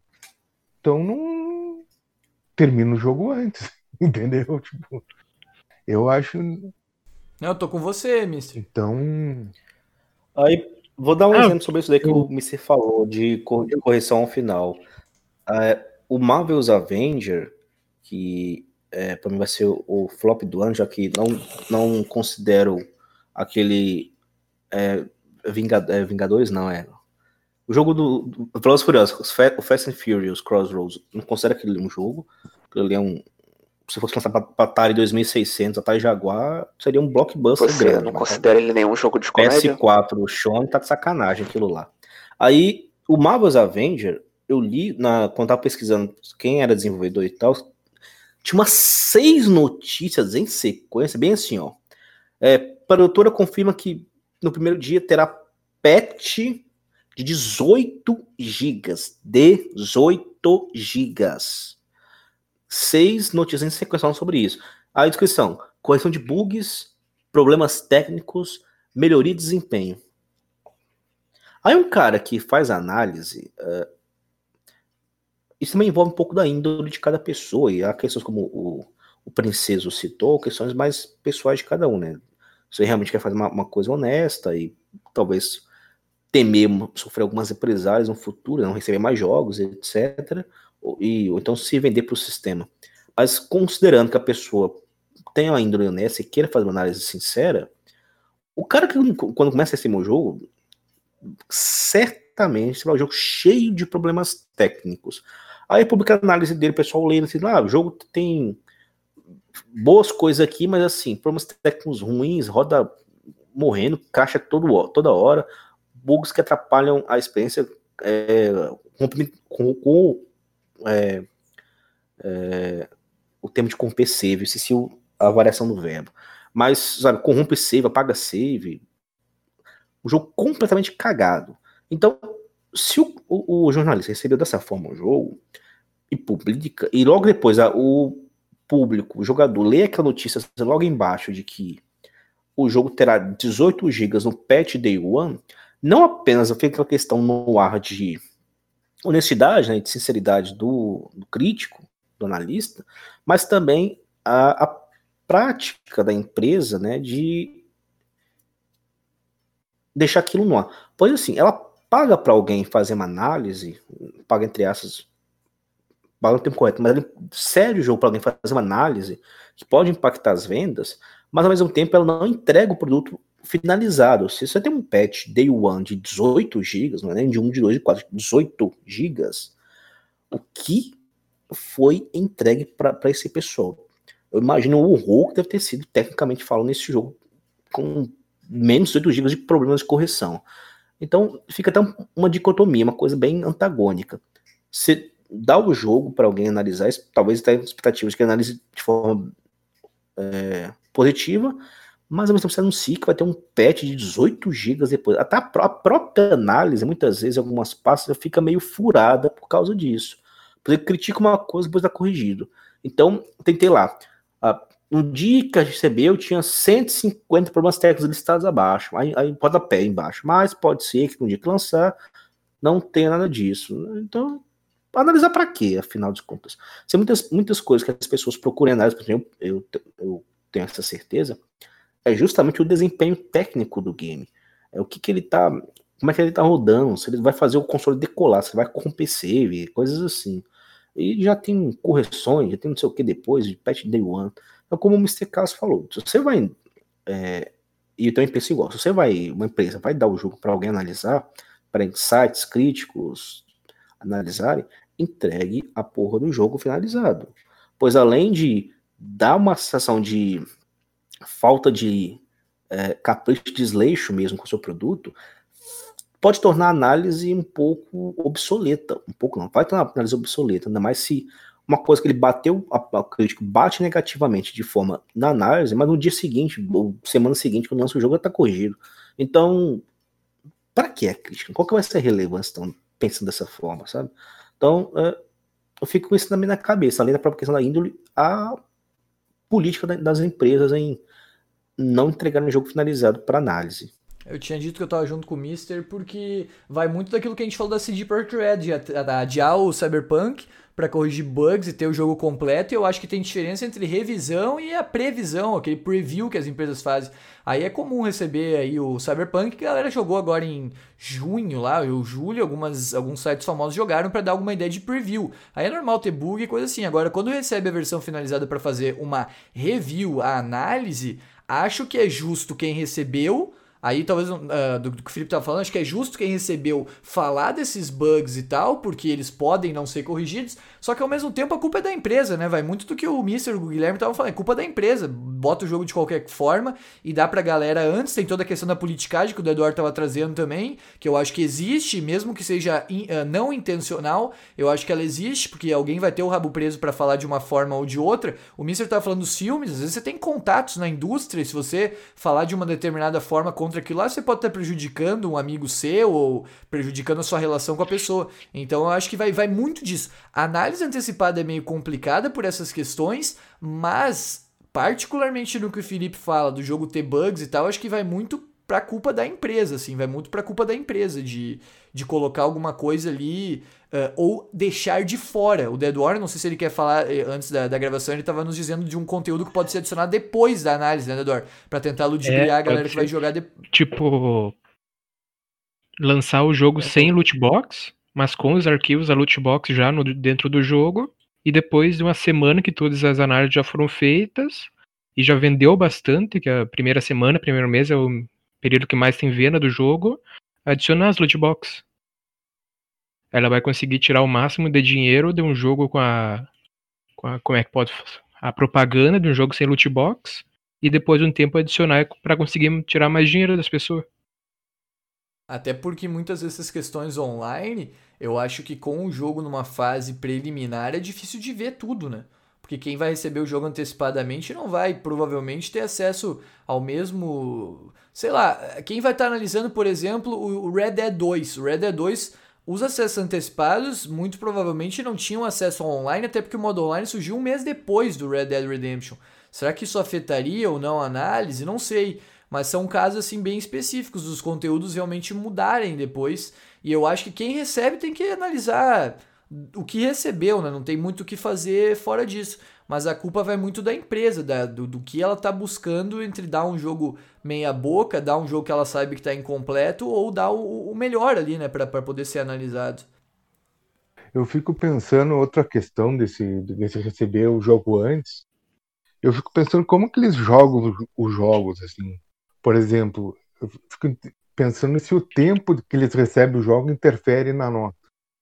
Por exemplo, se eu recebo um jogo três dias, estou chutando alto, assim, não é, mas é um, três dias antes para dar uma review. O cara vai, faz um speedrun. A experiência vai ser diferente. É, tem até uma história sobre isso. Tem até uma história então, sobre isso. Eu não sei como é que eles fazem. Fala, fala. Não, tem até uma história sobre isso, que na época que Sekiro estava no lançamento, um desenvolvedor recebeu o jogo antecipado, só que ele não estava conseguindo passar do último chefe a tempo para lançar a análise até o dia do lançamento. Aí ele usou um hack pro jogo para conseguir passar do último chefe, para conseguir analisar o jogo inteiro. Eu vi, eu vi, isso se fala muito, eu não sei se é verdade, né? Mas se tem aí, até o nosso grupo do Discord lá eu já vi essa discussão, que tem os youtubers lá que os Souls ou alguns jogos às vezes são colocados, ou a experiência que, é, que as pessoas passam por esses jogos antecipados não é a melhor experiência. Assim, joga, sei lá, na dificuldade mais baixa, com tudo que aí tem infinito, coisa assim, se, se o jogo permite e tal. Algo que eu iria dizer que eu já vi em podcast de análise, e até é, é o do, do, canal Kinda Funny, que tem o Greg Miller lá, que era da IGN e tal, eu gosto de acompanhar, foi até no Death Stranding. A galera falando que ruxou a história principal, até tinha um lá que nem tinha terminado a história principal antes, da análise. Então eu acho que essa experiência, óbvio que a galera não vai falar quando está analisando, mas também deve se tomar em conta isso. Porque quando recebe antecipadamente o jogo, muitas vezes algumas informações de guias, coisas assim, não existem. Então a pessoa para descobrir todos os segredos ou passar todas as missões do jogo, a depender da dificuldade que o jogo tem, às vezes não vai nem ser possível fazer isso, porque tem alguma informação que depois em fórum, discutindo e tal, vai se encontrar na internet. E antecipadamente, como é um número muito limitado de pessoas, às vezes acaba ficando para trás isso, né? Então, também é um ponto uh, uh, que a gente pode colocar aqui, é o fato de que esse jogo jogado antes pela pessoa que joga não é não é uma experiência igual a quem vai jogar depois, que pode jogar com mais calma, pode jogar consultando outras pessoas, enfim, até informações. Então, eu Queria dizer só que eu acho que um dos grandes culpados por acontecer isso com a indústria atualmente são os nossos queridos empresários, porque querendo ou não, quem vai mandar nisso tudo é quem investe nas empresas que desenvolvem os jogos, né? Vamos supor que o empresário investiu X dinheiro para a empresa desenvolver o jogo em X tempo. Aí quando chegou no final desse X tempo, o desenvolvedor finalizou o jogo e aí ele falou assim: não, eu quero pelo menos mais três semanas para poder finalizar alguns detalhes. E aí o, a empresa responde isso para o investidor dela, dizendo que vai ter que adiar o lançamento do jogo. Ele fala: pô, mas eu investi meu dinheiro para ter o lucro em tal data, então eu quero ter lucro em tal data.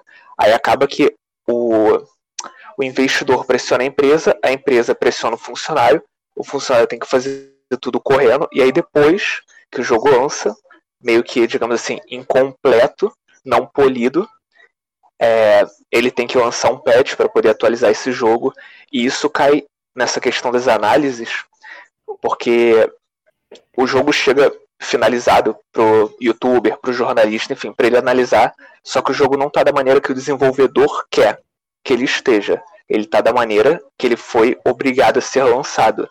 Então ele pode estar quebrado, pode estar faltando alguma atualização de textura, alguma coisa é, a mais em relação aos gráficos, ao desempenho, e isso vai afetar o, a venda do jogo e também as análises dele. Não tem, é, não tem como você, é, como é que eu posso dizer? É, eu acho que é bom ver o outro lado também, que acho que é isso que está querendo dizer, não é? A questão na indústria que tem ficado muito agora aparente com The Last, Call of Duty ali também é que apesar de ser, e aí entrando nessa questão de dinheiro que o Darla tá dizendo, apesar de ser uma indústria que gera muito dinheiro, porque os jogos são caros e vendem bastante, os trabalhadores, os caras que fazem os jogos, muitas vezes estão Uh, claro, não, é, não são todos, enfim, mas os caras talvez não sejam bem pagos e eles são pressionados de uma forma. A Rockstar parece que mudou a política depois do Red Dead mas são pressionados de uma forma trabalhar por horas e horas e horas. E apesar. E a Naughty Dog. É Naughty Dog, exatamente, também. E, e apesar de serem pessoas talentosas, eu não sei se vocês vão concordar comigo, se vocês já passaram por isso, mas se você ficar em cima de uma coisa horas e horas e horas obrigado, você não vai fazer bem, ou pelo menos é muito difícil.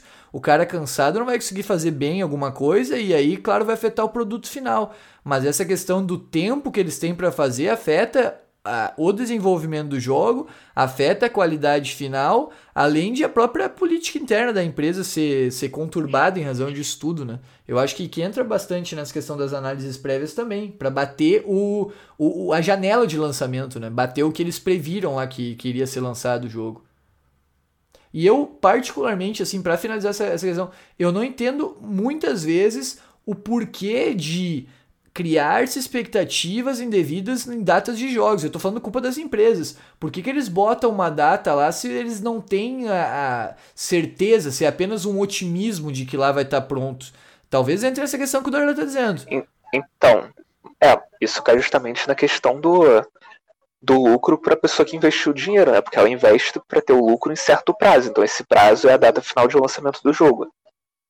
E se, mas é, eu não, eu, o que eu queria dizer, Darlan, que eu não entendo muitas vezes, quer dizer, talvez até entendo, mas eu acho que poderia se mudar essa ideia é de divulgar ao público isso. Se divulga ao público, claro, como você está dizendo, tem a pressão do investidor para lançar no dia. Então, se vai ter que lançar no dia, quanto antes divulgar essa data, melhor para o consumidor já ir criando expectativa. Mas tem algumas coisas muito, para mim, pelo menos não, não, me, não me parece ser muito realista quando o jogo já é adiado mais de uma vez. O GTA é costumeiramente adiado tipo umas duas. O The Last of Us 2, salvo engano, foi umas duas também. O Cyberpunk já sei lá quantas vezes, já tá pedindo música no Fantástico. E, e, claro, tem a questão do, do, do, investidor, de ter essa data. Mas se a empresa não tem a confiança, eu vejo que muitas vezes posso, pode até frustrar a questão de lucro depois. Porque vai o Cyberpunk, aí até tem os o culto do Cyberpunk, a galera que tá lá cultuando ele, tá querendo que ele seja lançado, e eu talvez faça parte, não tão radical assim, mas faça parte dos fãs. Mas eu acho que se o Cyberpunk, por exemplo, é, for adiado mais uma vez, já, já entra num certo até desrespeito, sei lá, vai ter, vai ter vai ter confronto, a galera vai ficar meio, meio irritada com isso. Eu acho que essa questão de adiamento para não entrar numa história tipo igual do Last Guardian, que é um jogo que foi anunciado para PS3, só foi lançado no PS4 e muito se discutia se ele iria chegar algum dia ao, ao consumidor. É, é uma questão para mim, eu, eu fico pensando, sabe? Há essa pressão e tal, mas por que não aguardar um pouquinho? Nos filmes, olha, filmes de grandes estúdios agora esse ano estão todos sendo adiados, mas é mais costume que os filmes até cumpram suas datas. Tem os seus malucos lá, o James Cameron com o Avatar, que tá uns 10 anos atrasado já, mas em geral parece uma coisa mais concisa, assim. Eu acho que são trabalhos diferentes também de filmes e jogos, não é uma comparação justa, mas acho que em termos de respeito ao consumidor, talvez seria uma coisa bacaninha, assim, se cuidar um pouco mais isso, sabe? Porque cria expectativa na galera e depois vai saber onde é que. quando esse jogo vai ser lançado no final das contas. Mas nós temos uma última pergunta aqui antes de avançarmos ao tema principal, que é a pergunta do Guilherme Ribeiro. É uma pergunta particular, acho que ninguém vai interferir na resposta do outro, mas é interessante a gente ouvir a todos aqui. Começando por quem fez a pergunta, eu acho que é legal. O Guilherme pergunta o que trouxe a cada um dos participantes para o mundo dos jogos.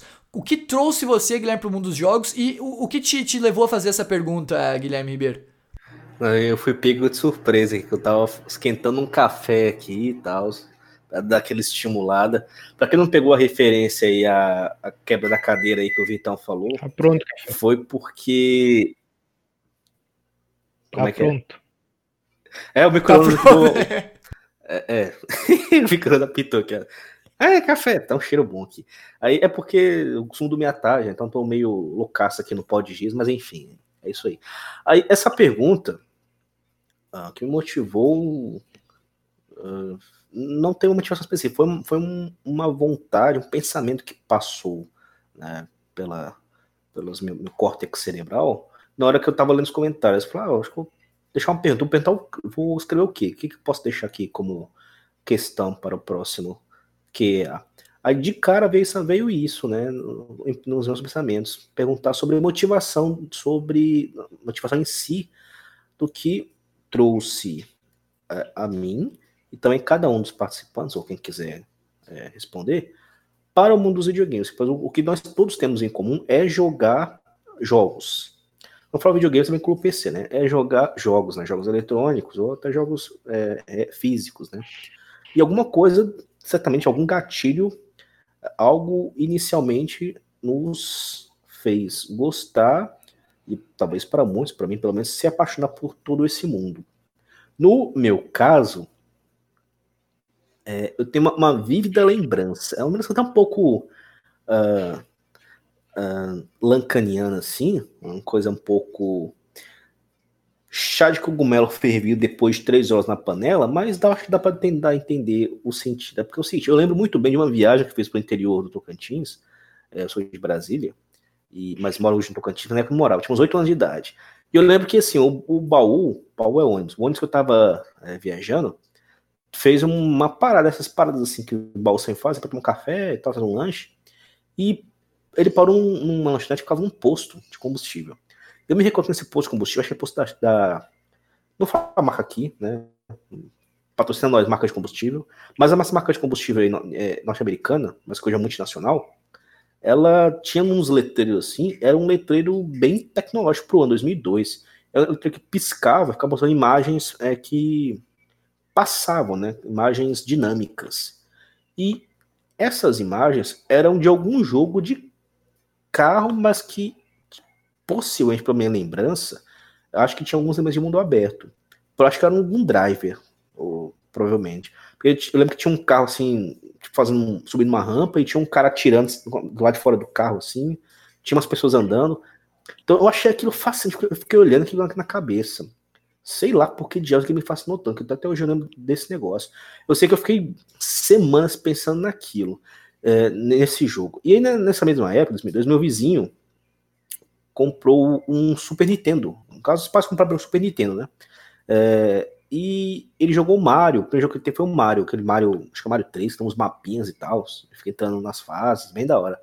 E aí, eu ia na casa dele jogar o Mario e fiquei fascinado por aquilo. Assim, eu jogava de assistir jogar, não conseguia jogar aquele controle do Super Nintendo. Também eu era muito criança, 8 anos, né? Minha coração motor não era, não era nada perto do que é hoje. Era bem lamentável a época. Mas eu adorava vê-lo jogando assim, passando os desafios, aquela questão, com as fases, cobrando segredos.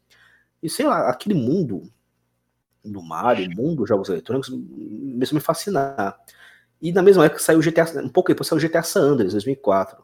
Eu já tinha 10 anos de idade e tinha um amigo rico que tinha Play 2, sim, o cara tinha Play 2 no Brasil em 2004. Esse aí é cheio da grana. E ele conseguiu original o GTA San Andreas, pronto. Era todo. Eu acordava às 5 da manhã e ficava acampando na porta dele, desse meu amigo rico, pra esperando ele acordar pra poder jogar GTA San. A gente acordava às 7 da manhã, isso assim, a gente estudava tarde, né? Então, de manhã geralmente estava livre. Então, eu madrugava assim na porra, casa todo dia ali. Inclusive, acho que o pai até sabia disso, o pai já meio que, possivelmente, a primeira coisa que ele fazia quando acordava não era nem fazer coisas normais de pessoas adultas quando acordam, não. Era descer na casa dele, ele morava no sobrado, descer até o térreo e abrir a porta da frente, porque ele sabia que eu estaria lá esperando que nem um cachorro com fome lá para correr pro quarto do meu amigo, acordar ele, se ele estivesse dormindo ainda, e jogar um GTA San Andreas.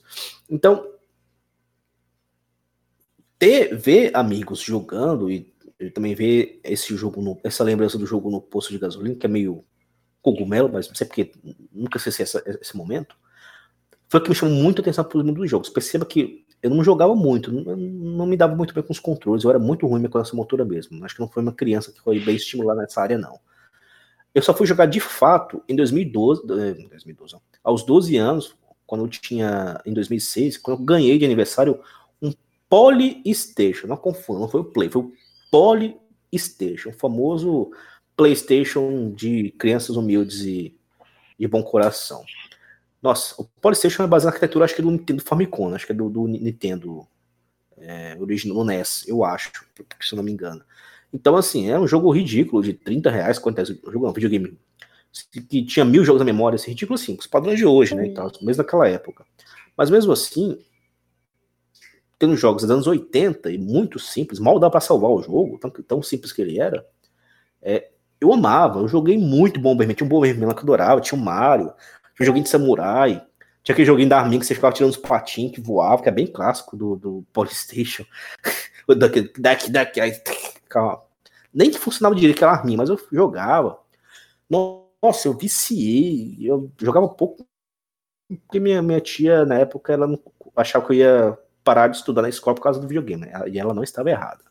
Então eu não jogava tanto. Mas os discos que podia jogar, nossa, eu aproveitava demais. E basicamente, depois do Polystation, eu não parei mais. Fiquei com ele muito tempo. Aí, com 15 anos, consegui comprar meu Play 2 em 2009. Aí, em 2013, consegui comprar meu Play 3. E em 2018, meu Play 4. Hoje eu só tenho Play 3 e Play 4. É... Então, desde então, por ver amigos jogando é, e depois que eu ganhei meu primeiro videogame, meu primeiro console Polystation, eu queria o Play, mas meu tio não tinha condição, ou me deu de zoeira, me, me deu o Polystation. Então, é, foi por causa dessas questões. Ver amigo jogando e ganhando o primeiro console, no caso o Polystation, que eu me apaixonei pelo mundo do, dos games. E essa paixão, acho que até hoje não atingiu seu topo. Ela cresce cada vez mais. Inclusive, tem dias assim que não vou mentir aqui entre nós, falar baixinho. Tem dias que eu não trabalho direito, nem trabalho, só para ficar jogando videogame. Eu sei, eu sei. É, enfim, acontece. E é isso aí, Vitão e amigos, e caros ouvintes, que me fez me apaixonar pelo. me trouxe ao mundo dos games. Deixar seus superiores ouvirem o podcast, né, Guilherme? Não vai, divulgar aí. Sou funcionário público, meu, meu chefe é Bolsonaro. Eu acho que não vai ver esse podcast, eu acho. Então, é. tá tudo certo. Uh, Dead War, qual a sua experiência inicial com, com videogames Dead War? Não me lembro. Você tem alguma primeira lembrança? Eu tô meio que com você, depois eu vou falar da minha, mas eu também não me lembro. Assim, primeira do, do lembrança? Qual a primeira lembrança que você tem? Cara, eu tinha. tinha era muito novo, em 5 anos. E eu fui na casa da minha madrinha, e perto de lá tinha uma lan house. E tava chato lá, eles me deram uns 2,50 pra eu ir lá e jogar uma hora. É muitas imagens distorcidas, é muito antiga essas lembranças. É, era porra de um, Era de noite, era no Japão, era tipo um GTA só que do Japão. Era, era muito bonito na época. Era tipo, acho que um jogo da Kats, Katsuki, não, Yakuza. Mas era, o, o personagem que eu jogava era tipo. Era um cara branco de sobretudo e com cabelo comprido, só ah, que sem em cima não, não tinha cabelo. Não faço ideia, não. Era comprido só de lado. Jogar no PC ele, Dedor. Jogar, jogou no PC ele na, na Lan House. E foi sua primeira experiência. Aí depois, depois quando você começou a jogar, tipo, no seu PC mesmo. No meu PC, o primeiro jogo que eu joguei foi Assassin's Creed Black Flag. Pô, isso é massa. Isso é massa. É Bullet, eu jogava 14 FPS. Eu, eu quando, no iníciozão do canal, Dead Door, não sei se ele veio pelo canal pelo Need for Speed, mas eu jogava o Underground 2, acho que rodava mais ou menos isso também. Era todo travadão gameplay que eu gravava pro canal. E aí, Darlan, o que, que você se lembra, cara, das suas primeiras experiências Bom, em jogos? eu me lembro bem pouco do, da minha primeira experiência, que foi em um jogo do Mega Drive 3, se eu não estou enganado quando eu tinha uns 5, 6 anos, que eu fui jogar na casa de um primo e ele estava jogando um jogo, acho que era um de gênero side-scroller, que era em 2D, que você andava na tela só para direita. E como era cooperativo o jogo, acho que, sei lá, a interação com ele jogando, acho que me despertou essa curiosidade para saber mais sobre jogos, videogames, e aí depois de uns três anos eu ganhei de presente meu primeiro console que foi o Play 1 e é isso aí. E aí foi indo. Uh, Mr. Carlos 448, e aí, Mister? O que, que te trouxe para esse lado aí do, dos jogos, cara? Olha, então, é, falo dos primeiros jogos. Eu joguei Atari. Desde quando criancinha, assim, já eu jogava videogame. E lógico que esses, esses consoles de fita não tem essas bobagens de patch, de atualização, era aquilo ali e acabou. O cara não ia mandar pelo correio atualização do jogo. Então, a minha experiência de, de, de videogame é interessante, que eu comecei no, no Atari, comprei, fui, fui comprando os outros consoles, Nintendo, é, Mega Drive, Mega CD, não sei o que e tal, e depois eu parei. Um tempo eu não joguei mais videogame. Daí o meu irmão comprou o PlayStation 1, joguei um tempo, daí eu fiquei viciado no jogo, comprei o 2. Daí teve uma época que eu só. Que eu não sei se era antes dessa época ou depois, que eu era viciado no. no Counter-Strike, só jogava Battle Royale. Vai emendar todos os temas do, do, do, é. Daí, acho que depois de um tempo, acho que, que eu fiquei um tempo sem jogar videogame. Daí o meu, comprei o Play 2 quebrou. Daí eu fiquei assim, nah, sabe uma coisa, jogar videogame, é só apertar botão e tal, e tem até aquela história que não conta muito, que videogame não conta história boa, nunca tem filme que dá de videogame que é bom, daí ah, me afastei um pouco, assim, tal. E com o tempo, daí tem um amigo meu falou, joga videogame, falou, não, que videogame agora está muito melhor, tem histórias melhores e tal. E, e você controla seu personagem. Essa que é a diferença de um filme. Falei, ah, legal, vou ver e tal, não sei o quê. E hoje vejo que o que me atrai, o que é, fez gostar bastante de videogame é interatividade. É você ter o teu personagem, ter várias coisas para fazer. É, isso que é o legal do videogame. E e falar de, de história, tá? E com o tempo fui percebendo que são emoções, muitas coisas que eu posso ter emoções parecido com o de filme, ter uma cena legal, ter uma cutscene legal. E também o videogame tem outros tipos de emoções também, assim, por exemplo, no, no eu criticava muito, não gostava muito de jogo, jogo de luta, mas tem aquela emoção de dar aquele soco no último minuto e você ganha no último segundo, sabe? Assim, cada jogo tem uma emoção diferente. Por exemplo, no Battle Royale, acho que deve ser. Tipo de uma conquista, o, né, Mister? Uma conquista. Então, isso que eu acho que me atrai do videogame. Massa, massa. Robert Eder, qual é a sua experiência, Robert, dos primeiros jogos que você pelo menos lembra que, que jogou e como você chegou ao, aos jogos? O que te despertou nisso, Robert? Na época eu nem. Eu nem sabia. A primeira vez que eu ganhei um console, eu nem sabia, nem sabia que existia videogame, nem sabia o que era um videogame.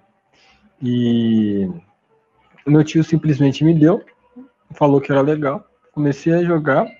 Meu primeiro jogo foi o. Aquele joguinho de guitarra, Guitar Hero. É, minha mãe me ensinou a jogar eu tive muitas dificuldades é, é, por causa que não tinha muita coordenação motora com os dedos, sabe, ali no controle e tal. Porque o Guitar Hero é um jogo que você, é um jogo que você tem que tem que apertar os botões na hora certa e na época eu não conseguia nem é, qual botão era qual. Não Desculpa, conseguia nem apertar direito. É, o Guitar Hero eu não joguei, mas eu sei o que é. Mas você jogou no controle ou na guitarra? Não, joguei no controle mesmo. Ah, tá. Pode continuar, desculpa. E. Não, tudo bem. E foi uma experiência. Eu comecei a gostar de videogame também, porque parece que certos jogos, né? Parece que te coloca dentro do, do jogo. Parece que é você que está vivendo aquilo que, que você está jogando. Isso foi o que me fez gostar muito de videogame. E, e também uh, emoções também. Você, você consegue sentir sentimentos por aquele personagem que você está controlando. Você começa a, a tratar ele como se ele fosse alguém que você, que você gosta muito, como se fosse como se ele existisse na vida real. E isso foi o verdadeiro motivo de fazer eu gostar de jogar videogame até hoje. E eu não lembro quantos anos eu tinha na época que eu ganhei o meu primeiro console, mas era bem muito novo mesmo. De todas as respostas, eu acho que a sua, Robert, e talvez um pouco da do War são as que mais se aproximam da minha experiência. Eu, tipo, ganhei o primeiro console foi o SNES, o Super Nintendo, não fazia ideia do que, era aquilo. Tipo, eu não tenho irmãos, então eu, eu, sou o mais velho dos primos, que eram mais próximos, assim, de parte de pai. E, e, eles, tipo, eram mais, mais jovens e tal. E aí o SNES ninguém tinha, assim, tipo, eu tinha e tal, não, não sabia o que era videogame. Comecei a jogar, a primeira lembrança que eu tinha de jogo é do Super Mario World jogando e gostava muito de jogar e tal, mas eu falei que também um pouco da minha experiência puxa do Dead War porque eu jogava alguma coisa no PC, ou pelo menos via jogar no PC. Só que aquela coisa, tipo joguinho de paciência, uh, City, algumas coisas assim que aí da parte de mãe dos primos mais velhos eu acompanhava. Aí depois, tipo, todos os primos e amigos e tal começaram a ter o Super Nintendo. Aí sim a coisa foi fluindo melhor eu tenho lembranças disso do Super Nintendo, tipo, eu era criança, às vezes vinha, tipo, sei lá, um primo, uh, aqui meus pais saíam de casa, sei lá, iam para algum lugar, tinha alguma coisa de trabalho, e aí vinha um primo, tipo, me cuidar, porque eu era criança, não ia ficar sozinho. Aí, tipo, a gente passava a noite toda jogando Pateta no Super Nintendo, jogando Mario, morria, passava o controle pro outro, e o que foi me deixando no videogame, eu acho que é essa experiência multiplayer local, tipo, não, não existia online, claro, e aí jogava só entre, tipo, pessoas. A gente jogava Street Fighter, jogava Mortal Kombat, jogava outros joguinhos assim, de plataforma, tipo Aladdin, Rei Leão, que tinha na época era muito massa no Super Nintendo. O Play 1 deu um boom muito grande. O Play 1 pra mim, tipo, foi muito massa a experiência que eu tive.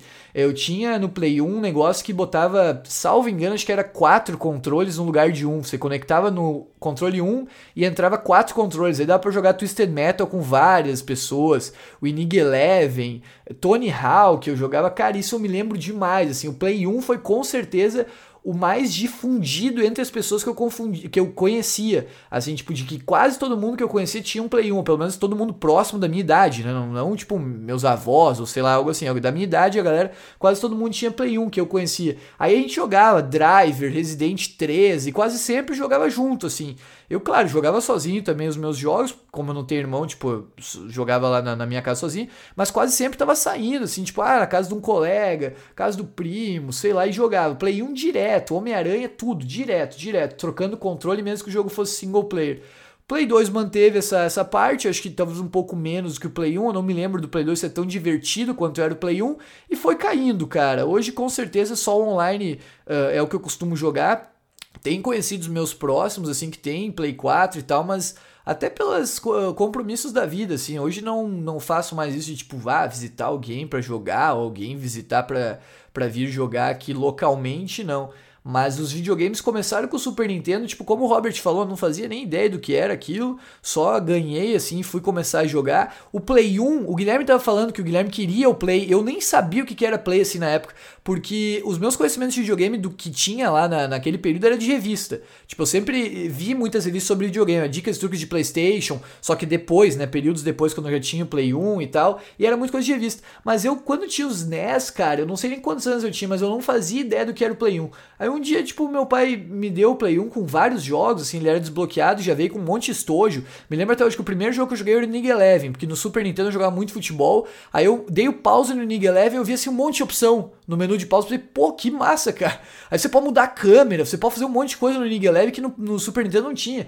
E o segundo jogo que eu joguei no Play 1, isso eu tenho lembrança, foi o Dino Crisis 2. Acho que foi o 2, não me lembro o número, mas acho que foi o Dino Crisis 2. E aí o Dino Crisis eu fiquei olhando, pô, que jogo massa também e tal. Só que eu não conseguia passar. Tem muito jogo no Play 1 que eu jogava e não conseguia virar até hoje. Tomb Raider também. Eu jogava, jogava, jogava e nunca ia adiante. Só jogava para me divertir, assim. E começou aí, cara. Aí o que eu falei de Dead War, assim, que eu tenho algumas lembranças de, de paciência, esse tipo de jogo, mas mais ou menos nessa época que eu tava no ápice, assim, dos videogames, que era lá no Play 1, eu me lembro de, de conviver com Counter-Strike, de conviver com Medal of Honor no PC e tal, outros jogos de corrida, Need for Speed Underground 2, que já eram rumando ao Play 2, eu tinha o Play 1, então jogar aquilo no PC era muito massa para mim, ver aqueles gráficos e tal, e era tudo em Lan House, porque meu PC não, não, não, não, não podia rodar, até hoje não roda esse tipo de coisa.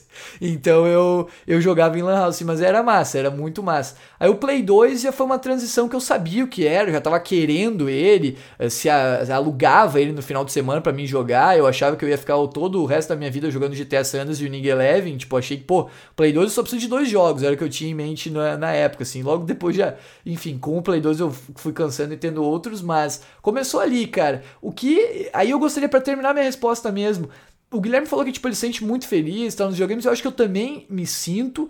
No entanto, eu acho que eu já vivi momentos melhores nos videogames quando eu tinha pessoas mais próximas jogando. Eu me lembro de. Claro que aí também vai muito da nostalgia. A gente às vezes acha que algumas coisas eram melhor no passado e muito pela nostalgia às vezes, mas acho que no Play 1 eu tive momentos melhores do que no Play 4 por poder, tipo, sempre assim, ah, sei lá, hoje de tarde, depois da aula, eu vou sair lá, vou na casa do outro primo, vamos jogar um Driver, ou jogar um Tony Hawk, jogar um GTA 2. E hoje em dia não tem mais tanto isso. Uh, sobre videogames em si, eu acho que eles não, não pioraram de lá para cá. Eu acho que a minha experiência é mais essa questão de conexões, de ter conexões com pessoas que jogam. Mas hoje mais maduro, talvez, do que eu era naquela época, acho que uma coisa que mudou assim de analisar videogames e outras formas de entretenimento é que os videogames trazem essa questão de conquista, que o Mister falou, e que eu acho que isso é inegável. Você pode olhar um filme, você pode sentir fora do seu corpo, assim, uau, oh, que porra é essa? Que negócio massa! Olha isso, cara, eu tô chorando, sei lá, no filme, uma, uma, uma emoção muito forte, mas você nunca vai pensar, pô, eu conquistei algo olhando esse filme, é mais difícil. Um livro, da mesma forma, você pode se sentir de, de uh, levado por várias emoções, você pode se sentir mais satisfeito consigo mesmo por um conhecimento adquirido, por algo assim ao ler um livro, alguma informação que você obteve ali que traz uma nova visão, assim, que você não tinha antes e tal. Mas os videogames fazem essa questão de conquista. Em termos de contar histórias, eu praticamente passo a minha vida hoje em dia. Uh, no tempo da minha vida que eu jogo videogame buscando histórias boas. Só que eu acho uma crítica aos jogos, acho que poucos vão concordar comigo, que isso é raro. Eu sou muito fã de filmes e considero a indústria de filmes superior e bastante, não em todos os títulos, mas nessa questão de contar uma história e te fazer sentir alguma emoção. Dessa geração do Play 4, eu não quero exagerar, mas de cabeça que eu me lembre, existem, cara, e aí por favor, como eu disse, não é minha opinião correta e podem, podem discordar de mim, mas talvez uns 5 jogos no máximo, assim, e, e claro, vai muito também da, do que eu joguei, né? Souls, por exemplo, que é um jogo que eu acho que talvez eu gostaria de jogar, eu não joguei, e outras histórias. Mas é difícil eu jogar assim, algum jogo e sentir que aquilo ali me mudou de alguma forma, ou que aquilo ali me, me fez diferente de alguma forma. Dos jogos dessa geração que eu me lembro, os três melhores: The Last of Us 2, o Death Stranding e o Red Dead 2. Mas eu jogo jogos mais para essa questão de diversão e de conquista. Porque acho que se eu fosse buscar puramente uma satisfação em história ou algo assim, eu iria mais para os filmes, que é uma coisa que eu gosto bastante. Mas os videogames ainda estão na minha vida, tipo, eu não quero largar eles de, de forma alguma, mas eu ficaria muito feliz se essas experiências de single player tivessem no futuro um investimento ainda maior nessa questão de diversificação, se não ficar sempre numa linearidade, se os jogos não fossem sempre mais do mesmo, assim. E olha que eu, eu invisto nessas coisas, tipo Call of Duty, agora eu vou comprar pelo segundo ano consecutivo, eu tenho certeza que apesar de ser um jogo mais ou menos bom, não vai ser nem um pouco diferente dos Call of Duty que a gente jogava no Play 3. E isso é uma coisa que eu busco evitar. Mas fazer o quê?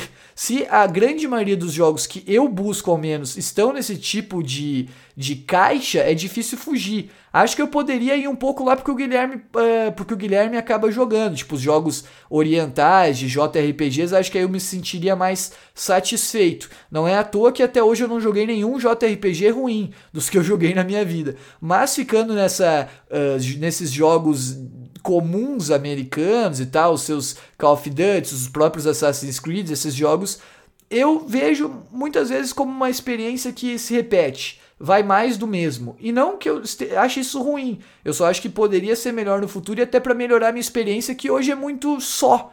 Eu jogo só, no canal a gente até conversa, tem outras pessoas e tal, mas é diferente do que eu tinha no SNES e no Play 1, que eu achava uma experiência um pouco superior, por eu poder interagir, na época, claro, não, não conhecia as histórias, não sabia ler inglês, então ficava muito à parte das histórias, mas pelo menos essa questão de ter os amigos próximos ali era mais bacana.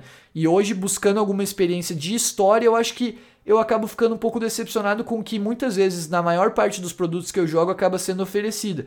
É uma crítica que eu tenho, acho que a gente pode discutir se Alô, eu não. Fala aí, Só Mister. um tópico que você falou agora de, de- de- da, da língua. Uma época eu queria jogar alguma coisa, que eu falei, nossa, eu preciso de alguma coisa para me imergir no inglês. E uma, um dos fatores foi os jogos, entendeu? Daí é um legal, assim, que é um lugar de aprendizado também. Até recomendo, assim, né? Que é uma língua. Inglês o jogo é bem bacana, assim, bem, bem imersivo. Lá desde o SNES eu acho que um pouco de inglês, nem que seja tipo, ah, pause, new game, coisa assim, ah, sei lá, game over, essas coisas assim, o cara, pelo menos alguns elementos o cara vai pegando. Eu acho que isso me ajudou muito, muito, muito. Que no SNES eu me lembro de jogar jogos de corrida e tal, ou Street Fighter e pegando alguns elementos assim, fight, o que, que significa fight, coisas tipo simples, mas que em geral foram me. Eu acho que os videogames, a gente pode fazer um tema, eu não quero ficar muito nisso pra alongar, porque a gente ainda tem o tema principal. Mas os videogames eu acho que eu vejo como uma experiência infantil, e assim eu não quero entrar porque eu não sou psicólogo, não sou nada, mas eu vejo como eles, se forem maneirados, ou enfim, é uma experiência muito positiva. Pra mim, pelo menos, não me fez ser uma pessoa, acredito eu, mais violenta ou algo assim, ou abandonar os estudos, sei lá. Uh, mas me, me fez ter alguns conhecimentos, tipo de outra língua, ou até conhecer pessoas e tipo assim, ser mais social, até por incrível que pareça, que muita gente, muitas vezes se diz que o videogame torna as pessoas menos sociais, mas eu acho que me ajudou nisso.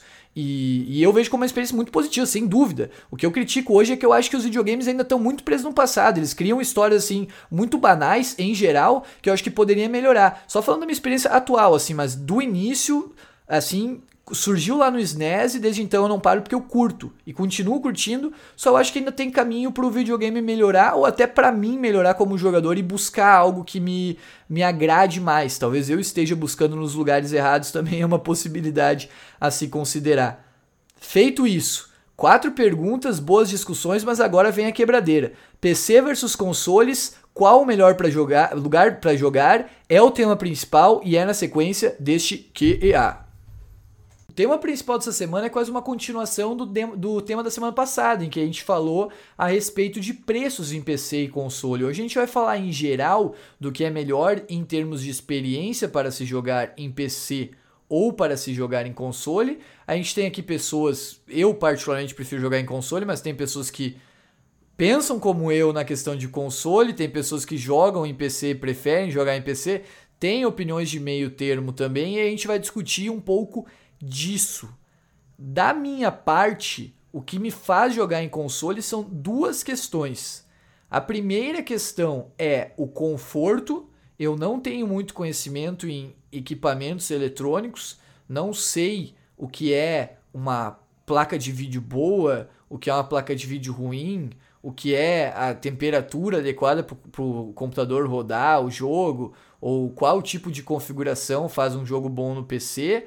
Por isso os consoles me são mais atrativos, que basta você comprar o console, você sabe que vai rodar o jogo, podendo apresentar algum problema ou não. Ao longo da minha vida jogando videogames, eu tive problemas sobretudo no Play 2 com leitor e no Play 4, muito recentemente agora com HD e pasta térmica, mas em teoria é fácil, entre aspas, né, de arrumar, tipo assistência arruma, computador às vezes algum problema menor você até consegue arrumar, mas tem que ter algum conhecimento ali, algumas configurações você tem que fazer a depender do jogo. E essa questão do conforto para mim é o que me torna um jogador de console principalmente. E a outra noção é a de exclusivos, que o videogame, apesar do, console, do, do computador também ter os seus exclusivos, o videogame tem alguns exclusivos que uh, sem os quais eu não conseguiria ficar, assim, tipo, pelo menos dos que me interessam bastante. God of War, The Last of Us e coisas por aí. Em termos de exclusivos, para a gente começar a discussão, depois a gente pode ir falando, um conversando com o outro, enfim. Mas para começar a discussão, tem uma pergunta da India Noob, que ela fez hoje até, no dia que a gente está gravando aqui. A pergunta dela é a respeito de exclusivos. Se um dia os exclusivos dos consoles deixarem de existir, se isso faria com que os jogadores de console migrassem para o PC.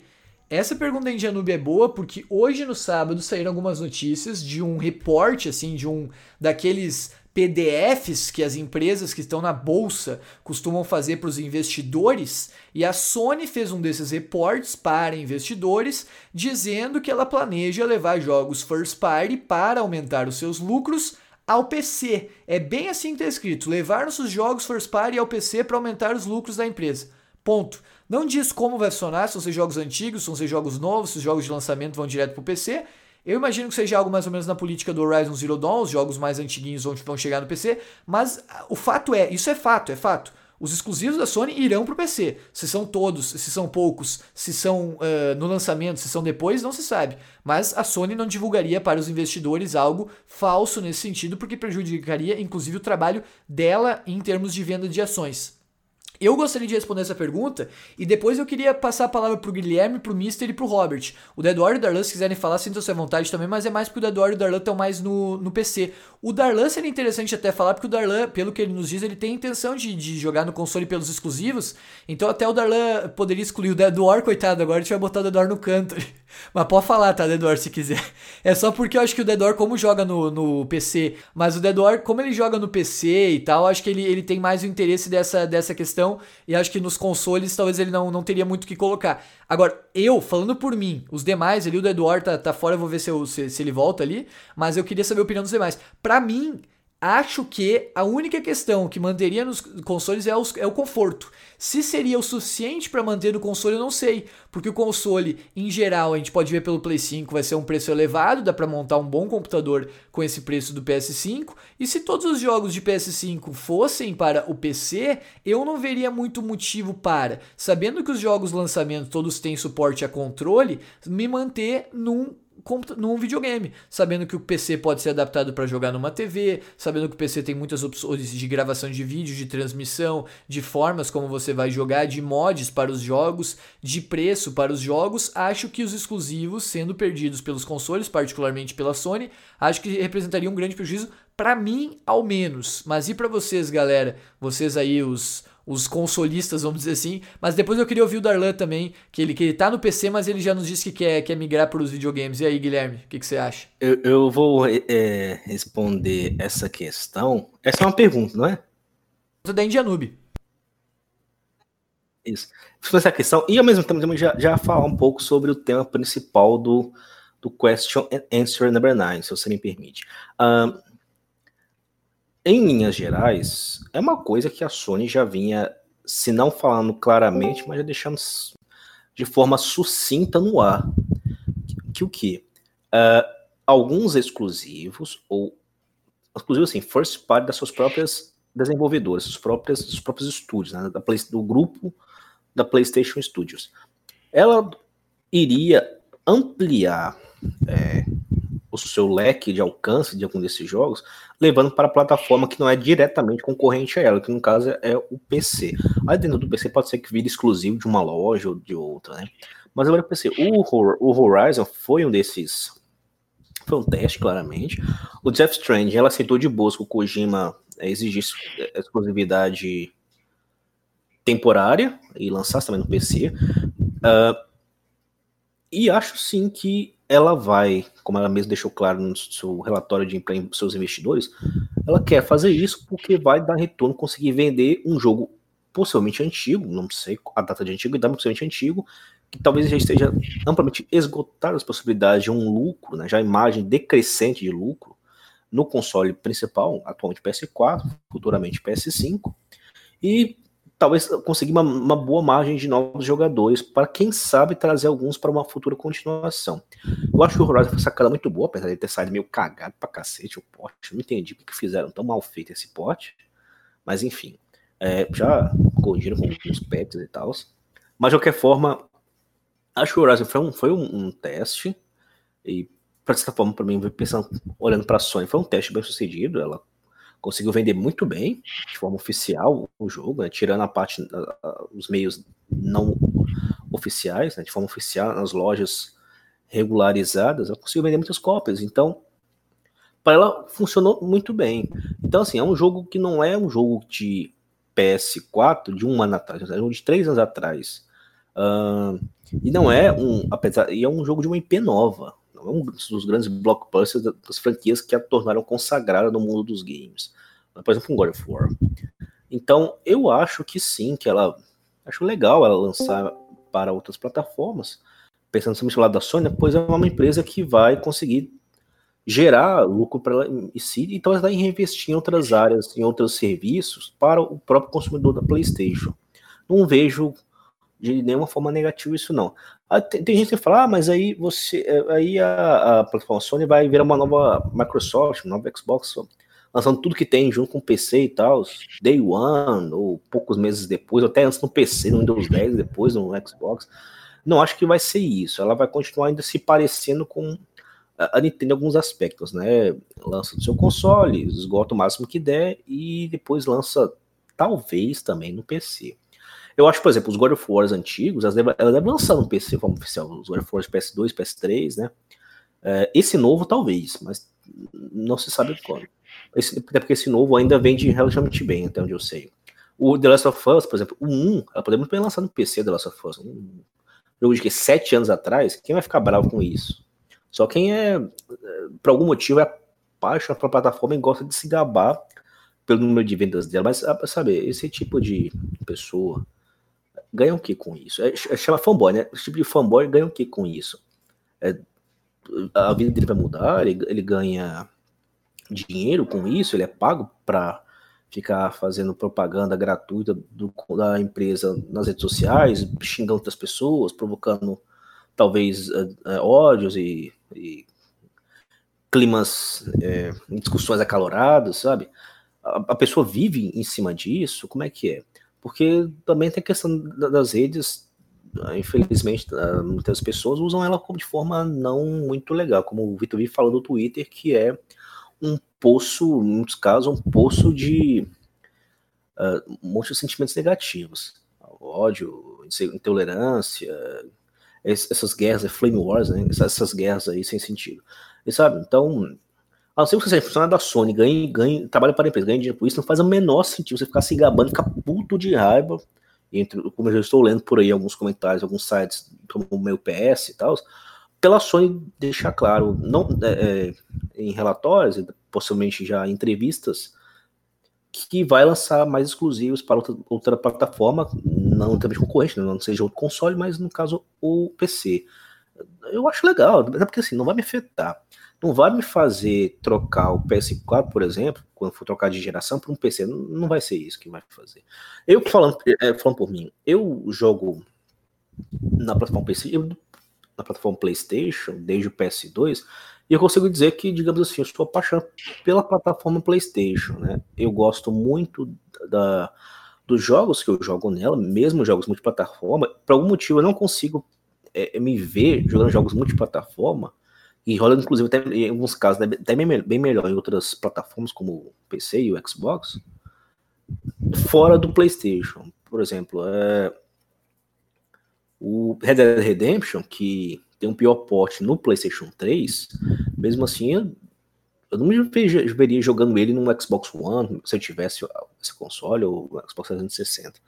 Eu claramente, dá até para dizer que é só um, um, um fã meio, meio uh, adestrado. Eu sou uma pessoa que já foi completamente fidelizada pela marca, desde a época do PS2. Então, assim, eu gosto muito da questão dos troféus, né? Então, tirar a questão da platina. Os jogos exclusivos não estão relevantes para mim, porque mesmo que não deixem de ser exclusivos, vão continuar tendo ali para mim. Aí muita gente fala a questão dos preços, né? Eu, por exemplo, eu não compro jogo em, em lançamento, nem em, em, meses imediatamente próximos ao lançamento. A exceção vai ser uma malura agora. Então eu nunca pago 250, 300 no jogo, eu pago 50 reais, 40 reais, às vezes eu pago 10 reais. Fora os jogos que eu pego na Plus. Por exemplo, o Life is Strange, que lançou em episódios 2015, lançou um preço cheio na época do episódio. É, eu paguei 10 reais no PS4, no PS4. No PS3 eu paguei 8 reais. É, os jogos que foram lançados a preço cheio no PS3, como é, Prototype, Dead Redemption, GTA 4, eu, hoje eu pego eles de 7, 8 reais. Então, sabe, essa questão de paciência. Como eu sou um consumidor imediatista, não tenho necessidade de rapidamente ir atrás de um jogo e jogar logo, então eu consigo não me sentir nenhum efeito de encarecimento de preços, nada do tipo. Console é caro, console é caro, mas assim, nunca compro de lançamento, sempre espero versões reduzidas e vou acompanhando e pesquisando melhores coisas para comprar. Nunca, nunca paguei caro nenhum dos meus consoles, assim, preços bacanas para a época que eu comprei. E principalmente a questão do conforto, realmente. Eu gosto do videogame, né? Não gosto de peças. Então, eu, eu uso o notebook que eu tenho aqui, que ele dá até para rodar uns jogos até interessantes, mas eu não uso ele para jogar. Uh, eu jogo o que eu jogo, assim, tipo, jogo do Scooby-Doo, jogo Steppenwolf, mas é o máximo que dá para me jogar. Eu não consigo jogar em, em, no PC, não, não me vejo jogando no PC. Eu até acho, sinceramente, que a plataforma PC tem muito mais vantagem que o console. Talvez se nunca tivesse jogado no PS2 e olhando, começasse hoje em dia a gostar de videogames, possivelmente eu iria para o PC. Mas, né, como eu já sou macaco velho aí e comecei no PS2, meio que me fidelizei, não consigo me ver fora da plataforma PlayStation hoje. PS5 eu vou ter, é, não vou comprar agora, mas nem lascando. Daqui uns 4, 5 anos eu vou comprar, porque eu tenho muito jogo de PS3 e PS4 para jogar ainda. Eu cheguei a falar que ia passar somando, somando as duas plataformas. Eu tenho mais de 100 jogos ainda para jogar, jogos para vários anos. Então não tenho nenhuma necessidade de PS5 agora, nem pressa para comprar mais jogos, inclusive nas plataformas que eu já tenho. E eu vou continuar assim na família PlayStation, não me vejo fora. O que talvez me faça mudar de opinião é se de repente, uh, numa geração futura, além de, de, de, começarem a escrutinar demais a questão da mídia digital, o PS6 deve vir sem leitor de mídia digital, mas isso também é uma coisa que todas as outras plataformas devem ter também. Talvez o PC e o Xbox não devem ter mais mídia física, infelizmente. Mas talvez assim, começarem a forçar a barra em preços muito elevados, não tem muitas promoções, consoles com muitos problemas e jogos muito ruins, mas acho que isso não vai rolar. A Sony tem vários defeitos, tem muita coisa para melhorar, mas assim, no geral, no geral, eu estou satisfeito aí, então, jogando o meu, meu Play 3, meu Play 4 de boinhas, na tranquilidade, sem muitos estresse. Nunca deu problema para mim também, né, os, os, consoles, então tá tranquilo. E então, é só resumir também, a questão da exclusividade, para mim é diferente, eu acho até bom quando vai para outras plataformas, muito mais gente joga e tal e talvez incentive a Sony a fazer mais continuações dos bons jogos delas aí. E é isso. Mr. Carlos, eh, essa questão particular dos exclusivos, como você vê isso? O Mr. também eu me lembro que falou que considerava entre ir para PC e console. Com a questão da Sony hoje sendo divulgada, pergunta da India Noob, isso te afeta de alguma forma, Mister? Se não existir mais exclusivos nos consoles da Sony? Perguntando primeiro, lembrando, para quem, quem joga nos consoles aqui, Mister e o Robert ainda, como você vê isso, Mister? saindo os jogos de console da Sony para PC também? Não me afeta. Eu concordo muito com o que você falou, que eu gosto do console por causa do conforto. Até eu estava fazendo a brincadeira antes, né? De, com o console só tipo eu concordo com o preço que só serve tipo, é mais barato e é específico para jogo. Isso que me, que me atrai assim no, no console assim. E depois que eu fui ver que eu, é exclusivo que eu gosto dos jogos. Mas. E eu concordo com você. Se, se o console ficar muito alto e valer a pena fazer um PC, eu vou pro PC. Daí, daí tem a pouca de desvantagem, que eu falei antes, que não é exclusivo para jogar, mas daí você tem outras coisas para fazer também, então dá elas por elas, então não tem o porquê. Então não me afeta, apesar que, lógico, eu acho que sou que nem você, que eu, que eu gosto de muitos exclusivos, não sei o quê, mas não. Futuramente eu vou. Tem vários fatores, né? O preço e o, e o exclusivo. Se for só o preço, é, se o console novo for, for caro, preço do PC, eu vou pro PC. Agora o jogo não me afeta tanto, assim. Se for para multiplataforma, assim. Não, não, me, não me afeta. E você, Robert Cheddar, como você vê isso? Isso não vai. É a mesma coisa, também não vai me afetar. Porque apesar de eu ter comprado o PS4 por causa dos exclusivos, também por causa dos meus amigos, né, que a maioria tinha o PS4, É, isso não vai afetar porque tem certos jogos que eu, que eu só consigo jogar no, no, no, no console, né, no PS4, no caso, porque por causa de conforto e por causa da jogabilidade também. É, um exemplo, é, por exemplo, jogos de FPS, jogos online, é, tipo Rainbow Six, é, é, Rainbow Six é o principal caso, né? Para mim, no caso. Eu gostaria de jogar no PC, por causa que é um jogo FPS, que você mirando e jogando no, no teclado e mouse é muito melhor do que no controle. E no PC também tem tem uma tem mais vantagens também. E mas também, sei lá, o Red Dead Redemption, eu prefiro jogar já no PC porque a mira dele já é automática. Isso me ajuda no controle, porque o controle não é com o teclado e mouse. O teclado e mouse já é melhor para mirar, atirar.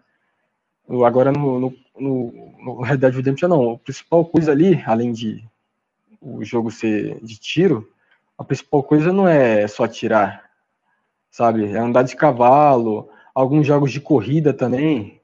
Alguns não, todos os jogos de corrida, pode ser Rocket League também, eu preciso jogar, eu prefiro jogar no, no PS4 por causa da jogabilidade, jogo de futebol, FIFA, né, que é o que eu jogo. Eu prefiro jogar no, no, no console também. Então, se os exclusivos algum dia deixar de existir, eu não eu não vou, vou continuar no, no, no PS4, sabe? Eu entendo é, no meu que... caso, é, o, os, os, jogos exclusivos só fui entender depois que comprei o videogame. Entendeu? Tipo, depois que, ah, não, eu quero um jogo, um aparelho que funciona para jogar. Ah, tá, é o videogame. Ah, mas daí eu acho que vou comprar o PlayStation que tem um, o depois que fui, ah, no, depois fui ver que tinha a distribuição dos exclusivos, assim, mas eu quero dizer que os exclusivos, exclusivos, desculpe, é a segunda opção. Depois não, não interessa mais, entendeu? Só questão de conforto e preço. Darlan. O Darlan tem PC e ele tem a, a intenção, ao menos ele nos falou, de comprar um PS4. Como você vê essa, essa ideia dos exclusivos, Darlan? A gente está começando falando dessa notícia porque saiu hoje, acho que é um tema importante, porque acredito que não há talvez um jogador de console que não cite como argumento essa questão dos exclusivos. Pode ser menor, pode ser maior a questão, como a gente viu aqui no que o Guilherme, o Mister e o Robert estavam dizendo. Mas minimamente aparece isso. E para você, Darlan, que tá no PC, mas tem ou, ou tinha né, a intenção de, de jogar ao menos no, no PS4. Como você vê essa, essa questão dos jogos irem pro, pro, pro PC, os jogos first party da Sony? Bom, é, eu acho que primeiramente tem que corrigir esse seu comentário, né? Porque eu estava refém dessa situação, já que os exclusivos que eu gosto só posso jogar no PS4 e talvez com essa notícia aí deles indo pro PC, eu não precise mais comprar um PS4. E outra coisa que eu queria perguntar também pra todo mundo é que assim, esse argumento de ah, eu não vou pro PC porque eu acho mais confortável jogar no, no videogame. Eu não entendi esse argumento confortável. O que, que é o confortável para vocês? Valeu, Darlan. A gente, eu só ia antes dizer que essa questão dos exclusivos tá meio preliminar, mister. Aí eu já, já, já chamo. Mas eu queria dizer que a gente tem aqui o Dead War e tem agora entrando no podcast o César Meira. O César Meira participou com a gente semana passada, ele tá aqui na discussão. César Meira, sinta-se à vontade também para falar o que, que quiser nessa parte. Agora vamos pro quebra-pau, vamos discutindo. Eu só queria apertar essa questão dos exclusivos para começar, porque é uma questão que surgiu hoje. A Sony hoje saiu esse reporte, mas pode falar aí a questão do, do, do, do conforto. Depois eu também gostaria de falar, mister, por favor. Não, é até, até esse de conforto é, no meu caso é mais a questão de, por exemplo, o console só tem uma função, você só tem uma função de jogar. O PC é multitarefa. Essa muita multitarefa pode te atrapalhar, entendeu? Até essa ia ser a, a brincadeira que eu ia fazer antes, de duas pessoas que iam combinar de jogar. Um ia jogar no PC, outro ia jogar no console. Os duas, duas combinam, ah, vamos jogar. Deu o cara do, do console lá. Eu falei, ah, vou, vou apertar o play. Deu do cara do PC. Não, pera aí que eu tenho que alterar, ver se tá saindo na minha placa de som que eu, que eu comprei, cara. Não sei o que. Ah, então vai lá. Posso dar play? Não. Eu quero primeiro. Agora eu tenho que ver a resolução. A resolução que tem minha placa de vídeo comporta tal resolução, quero ver. Daí já fica mais enrolado. Beleza. Mas, mas isso Aí, é. Não, deixa eu terminar, deixa eu terminar. Tudo bem, tudo bem, terminei, posso, terminei. Posso dar o play? Não, pera aí que eu tô, deu um tempinho, eu tô no Facebook. Vou responder aqui já dou play. Daí, daí, vou dar o play, vamos jogar, vamos jogar. Daí chega uma hora, o cara some do jogo do, do PC. Eu falei, o que, que aconteceu? Ah, o meu antivírus, cara, expirou, atualizou, reiniciou o computador. Por isso que eu sumi. E quando reiniciou, o Windows reiniciou também, atualizou. Por isso que eu fiquei de fora. Essa brincadeira é meio boba, mas isso que eu falo de conforto, é só de uma, uma coisa específica. É, é meio bobo, mas, entendeu? Pode falar. Mas isso é conforto é preguiça, cara. Porque sei lá, se o PC o jogo trava. O PC. Se no console o jogo trava também, pô, é só tu reiniciar o console. Se tu fala pro teu cara, pô, vou no banheiro, espera aí um pouco. Pô, é a mesma coisa que. Ah, ele vai ter que reiniciar o PC, não é um bagulho que vai demorar tipo a 10 minutos. E. Não, acontece. E, e quanto ao Facebook. Coisa. Não, você ir no banheiro é tua, tua, é tua coisa, mas uma coisa dá um problema no, no console e você vai ter que esperar. Não, até essa Entendeu? questão de resolução e placa de som, isso aí já vem automático nos jogos.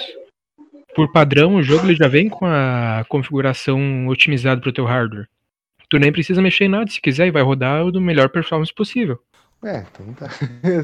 é, cara, é, é, o mesmo esquema assim, ah, ah, eu me sinto mais confortável, eu tô falando a minha visão você jogar no console porque, pô, tem a TV grande, eu sento no é meu sofá, aí, pego o meu controle. Cara, com o PC você pode fazer a mesma coisa, cara. É, só tu pegar é, o cabo e jogar na TV, cara.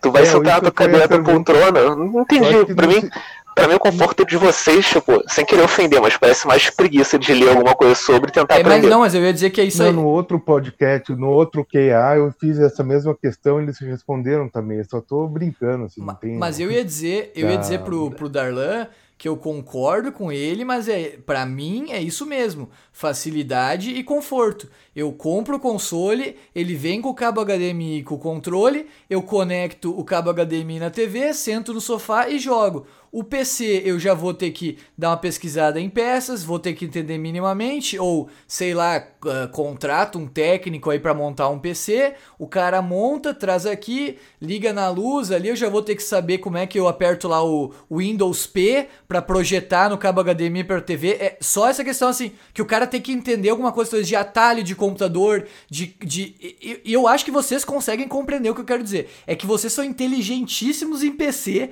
mas pensem nos como eu que não entendem muito. Então não precisa ser inteligente em PC para jogar no PC, não. Mas alguma coisa. O César Meira tá aí, pode, pode falar. É, desculpa aí ter caído, ter sumido e, e por ter entrado mais não, tarde. Não, de boa, César. Mas, so, mas sobre o PC. Velho, o PC sim tem essas complicações, tem as configurações e, e etc, mas é muito mais fácil você fazer os upgrades mais barato. E também ele, ele, ele causa muito mais melhoria, já que você vai ter a capacidade de poder rodar o que você quiser. Pode rodar PlayStation 2, PlayStation 1 e etc. Eu ouvi o Guilherme aí falando sobre os jogos exclusivos que a Sony vão, vão lançar agora pro PC. E eu não creio que vai ser jogos antigos, não, cara. Um exemplo é o Horizon Zero Dawn, ele é de 2017. Então eu vejo que vai ser os jogos recentes também e os jogos antigos, como o como a Microsoft está fazendo, entendeu? E a Microsoft não está fazendo isso somente na loja da, da Microsoft lá, na, lá, lá no computador, e sim também que na Steam, na, na Epic Games e etc. Então, eu vejo que isso é o futuro. Os jogos deixarão de ser exclusivos. Serão multiplataformas entre o console e o computador. Entendeu? E sobre o conforto, eu acho que vocês já conversaram sobre o conforto. O conforto realmente no, no console é muito. Porque lá é muito simples. Liga o console, escolhe o jogo acabou. Já no computador tem configuração, você tem que ver a temperatura do computador, tem que ver a condição, se o computador vai rodar aquele jogo, então é um pouco mais complicado nesse sentido, entendeu? Mas, tirando todas as situações sobre o computador, ter essas configurações exacerbadas e etc., eu vejo ainda que é muita vantagem você ter um computador ao invés de um console. Porque um console, velho, você vai estar limitado a, a essa geração, infelizmente, entendeu? E, e com a sétima e oitava geração, como um exemplo, que é o PlayStation 3, Xbox 360 na sétima e o PlayStation 4, Xbox One na, na oitava, a gente pode ver que você vai ter que trocar o console na metade da geração para você ter toda a qualidade que o jogo poderá lhe oferecer nessa geração. Eu ia entendeu? dizer. Então, César, desculpa, já no... não ia dizer a questão de uh, ter a qualidade, mas também de durabilidade. Porque eu tenho meu PS4 desde 2014 e eu sou bastante ignorante nessa questão de videogame. Eu jogo desde o Play 1 e esses dias a gente tava falando lá no Discord, cagando assim, ó, liguei o videogame e vou jogar todos os anos que eu tiver que jogar, nunca vai dar problema e deu. E o Play 4, pelo que eu pude ver, no mínimo assim, no meio da geração seria interessante talvez fazer um upgrade de console, mas dar uma olhada nele, porque conforme a tecnologia avança, embora a gente saiba que o PC tem algumas complexidades maiores, o console também vai se aproximando um pouco dessa complexidade, né, César? De ter alguma placa de captura, Sim. alguma coisa que você tem que dar uma olhada ou ao menos entender, é ou não é? É, isso é. Mas sabe por quê? Porque os consoles estão ficando cada vez mais parecidos com computadores. Sim. Os consoles hoje são praticamente computadores, entendeu? Tem muita coisa de Uhum. computador, mas é um computador feito para jogos. Ele é totalmente otimizado para jogos. Se você, por exemplo, eu vou dar um exemplo aqui para vocês, consolistas aqui fazerem. Tentem abrir o navegador no seu PlayStation 4 ou no seu É Xbox porcaria, porcaria. Você verá que é uma coisa horrível. É, sim, Lixo. sim. Por quê? Porque o processador, todo o sistema de, de hardware desses consoles, ele é totalmente otimizado para o jogo. Então, por isso, por exemplo, no console, no PlayStation 4, você só precisa de mais ou menos 4 a 6 GB de RAM para rodar um jogo como The Last of Us, como Red Dead Redemption 2 e etc. Porque todo o sistema dele é otimizado. Já no computador, não. O computador ele é feito para multitarefas. Então você vai jogar, você vai renderizar algum vídeo, vai fazer um trabalho, vai navegar na internet, vai assistir um filme e etc. Então, ele vai precisar de muito mais memória RAM, já que ele não, já, já que os jogos para o computador eles não são tão otimizados para o sistema, já que para a gente que é preciso, a gente escolhe máquinas diferentes, entendeu? A gente tem as opções. A gente pode montar processador Intel, AMD, placa de vídeo Nvidia ou da AMD, entendeu? Pla- Placa-mãe de vários tipos, de vários modelos, de vários tamanhos. Já vocês do console são totalmente engessados. Tem que Sim, comprar o. PlayStation 5 e ficar preso no PlayStation 5. Você não pode modificar o seu PlayStation 5, botar uma coisa mais potente. Já que, por exemplo, você quer jogar jogos de mundo aberto, você poderia pegar um PlayStation 5 do mesmo preço, porém focado mais em jogos de mundo aberto, entendeu? Com mais memória RAM e etc. Porém, para pessoas que jogam ca- casualmente, tipo jogar Call of Duty e FIFA, para que ele vai querer um console tão potente assim? Entendeu? Seria um bom PlayStation 5 menos potente, etc. Então, para o computador, isso é muito bom. Entendeu? O computador É. você pode montar uma, máquina mais simples, você jo jogar com preços mais baixos, como a gente disse no podcast da semana passada, né? Que o PC com certeza tem os preços mais baixos que os consoles em jogos. Então você pode montar um PC mais simples para jogar FIFA ou algum Call of Duty mais antigo. Ou você pode montar uma máquina parruda para rodar tudo no máximo e etc. Porém, a gente tá passando agora por uma pandemia, né? Isso pode ficar um pouco datado no podcast, mas a gente tá se passando agora por pandemia. A gente tá mais ou menos em setembro, agosto de 2020. Então, a gente vai ver no fim do ano agora, quando sair o preço do PlayStation 5, que o preço do PlayStation 5 vai se igualar ou até ser superior a um PC gamer top de linha.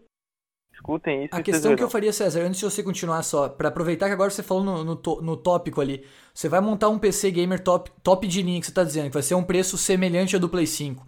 Agora, a questão é. E aí eu acho que eu sei a resposta. Eu não tô perguntando isso já pensando que o César vai dizer que é o Play. Mas qual é o mais poderoso? Com certeza acho que o PC vai ter mais possibilidades ou durar por mais tempo, ou não. Como se compara um PC e um videogame semelhantes? Se você montar um Play 4 em versão PC, quanto você pagaria? Pagaria o preço que hoje custa um Play 4 ou não? Tirando a questão de preço de jogos, o preço da máquina, como ela se compara, César? Cara, se você pagasse PlayStation no formato de, de computador, você pagaria. Eu não sei o preço do PlayStation 5, então vamos supor pelo PlayStation 4. Entendeu?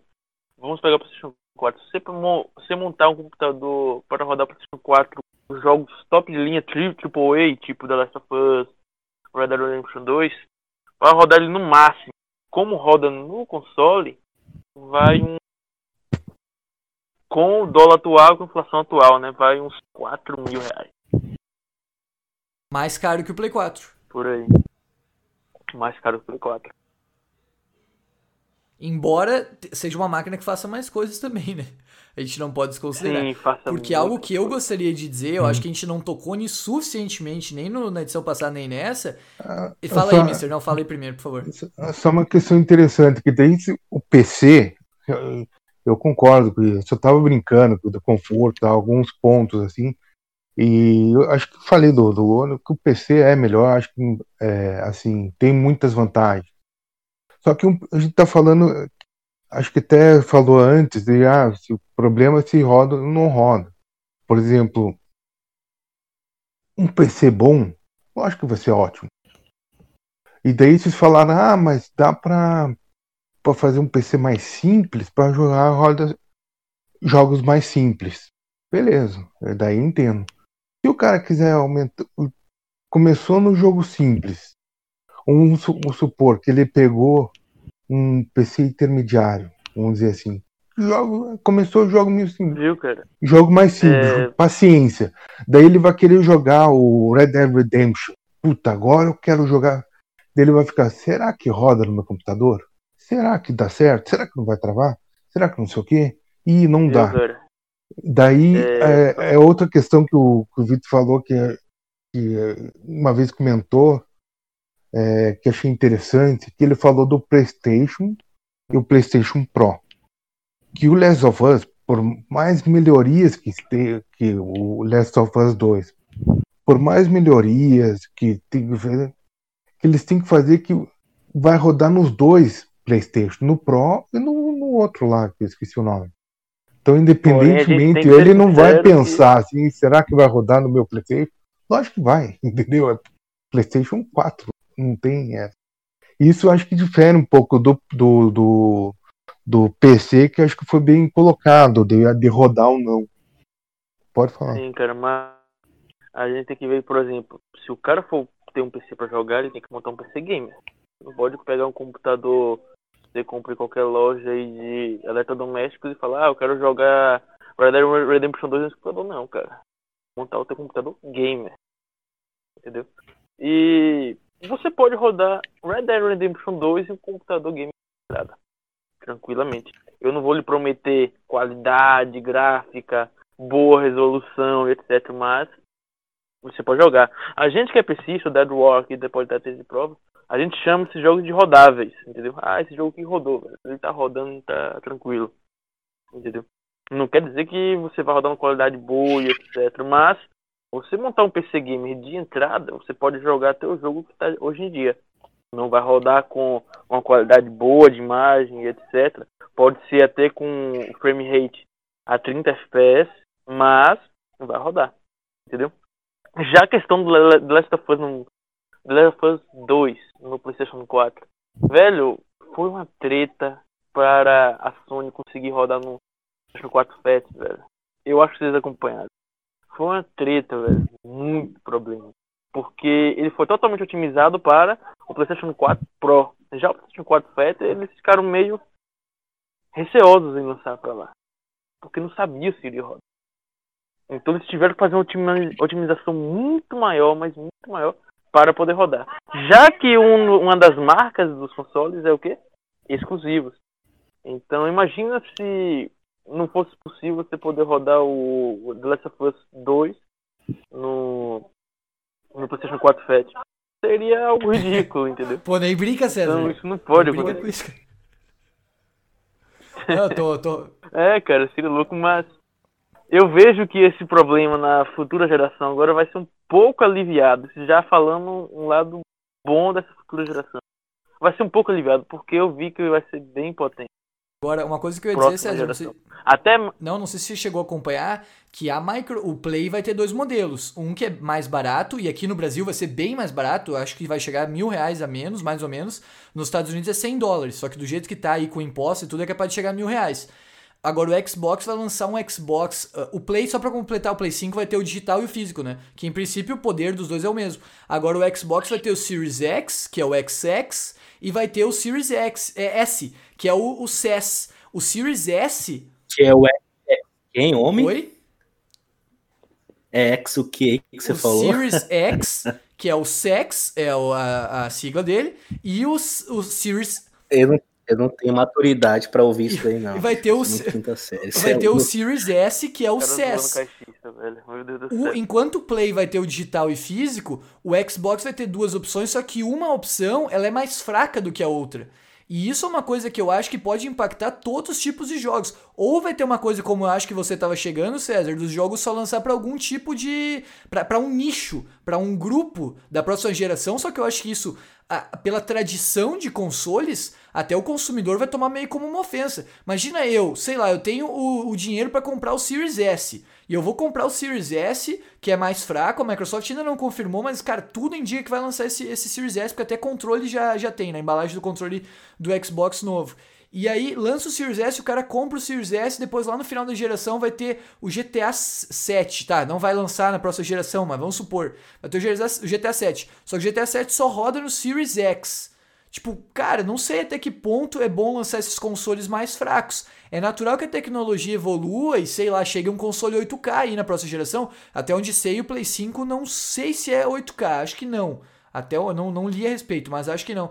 Agora, é complicado isso, né, César? Ou os consoles viram um, um iPhone, a cada ano vai atualizando e tal, e aí a pessoa tem a opção de comprar. Isso aqui também é, um, é algo que, que, que não é muito, muito é, é, factível, assim. A pessoa vai todo ano investir num videogame.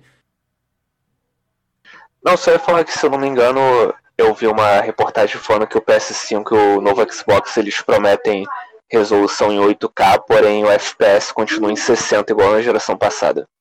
Ah, valeu, valeu, valeu. Cara, Então, não tinha certeza. Eu já vejo que os. Eu já vejo que os futuros consoles, velho, serão. Sobra, entendeu? Tipo. O, o, o console já é feito pra durar pelo menos uns 3, 4 anos. Com a potência dele no máximo, entendeu? Então.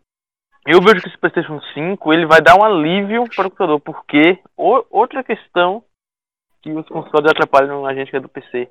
Consoles limitam a qualidade gráfica e de processamento do, dos jogos, entendeu?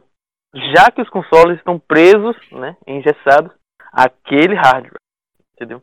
Já o computador não, você pode pegar o hardware mais potente que existe hoje em questão de computador pessoal, você pode colocar no teu computador.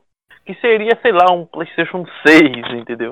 Se você otimizasse o- sistema e etc. Então, sei lá. Eu acho que essa questão de PlayStation 5 precisar atualizar agora tão eu não vejo Você uma ideia percebe, viável, não. Você e vocês, eu falo pra galera do PC, eu tava, o Mister falou muito bem a questão do 4K. Depois eu não quero me esquecer que tem uma coisa que tá no, no fundo da minha cabeça que eu quero falar do, do PC e, Play 4 e console, mas antes disso uma questão.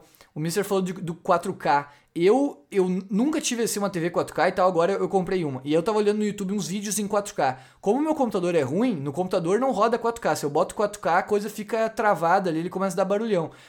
e aí, eu vi pela primeira vez assim, um gameplay em 4K. Eu nunca tinha visto na vida.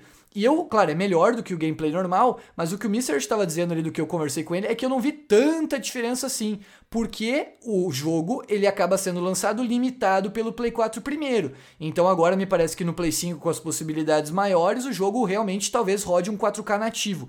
Agora, o que eu ia perguntar nisso, César, você estava dizendo ali, eu estava pensando, por exemplo, o Red Dead vai jogar, vai rodar num computador gamer de entrada. Eu falei César, mas vale para todos os PCistas ou até quem entender um pouco mais de, de PC. Roda num PC gamer de entrada o Red Dead 2. Agora, se você tem um PC gamer top e roda ele, uh, roda ele no talo, assim, na configuração máxima, o Red Dead 2, você percebe que ele é um jogo diferente ele é um jogo que realmente não parece o mesmo do que roda no gamer, no videogame, eh, no desculpa, no, no PC gamer de entrada, ou ele, ele tá limitado naquela questão. Eu pergunto isso pelo The Last of Us, porque, por exemplo, se o The Last of Us fosse feito nativo 4K, só pro Play Pro, não desse bola pro meu, por exemplo, que é o FAT, tenho certeza que seria um videogame superior, seria um game superior. Agora, no PC você percebe isso, ou pelas configurações do game e de placas e de configurações, o jogo ele é um jogo que você vê diferente. Ele é o mesmo jogo com mudanças sensíveis para melhor ou é, um, ou é um jogo diferente com mudanças bastante expressivas? Como isso é no PC, cara?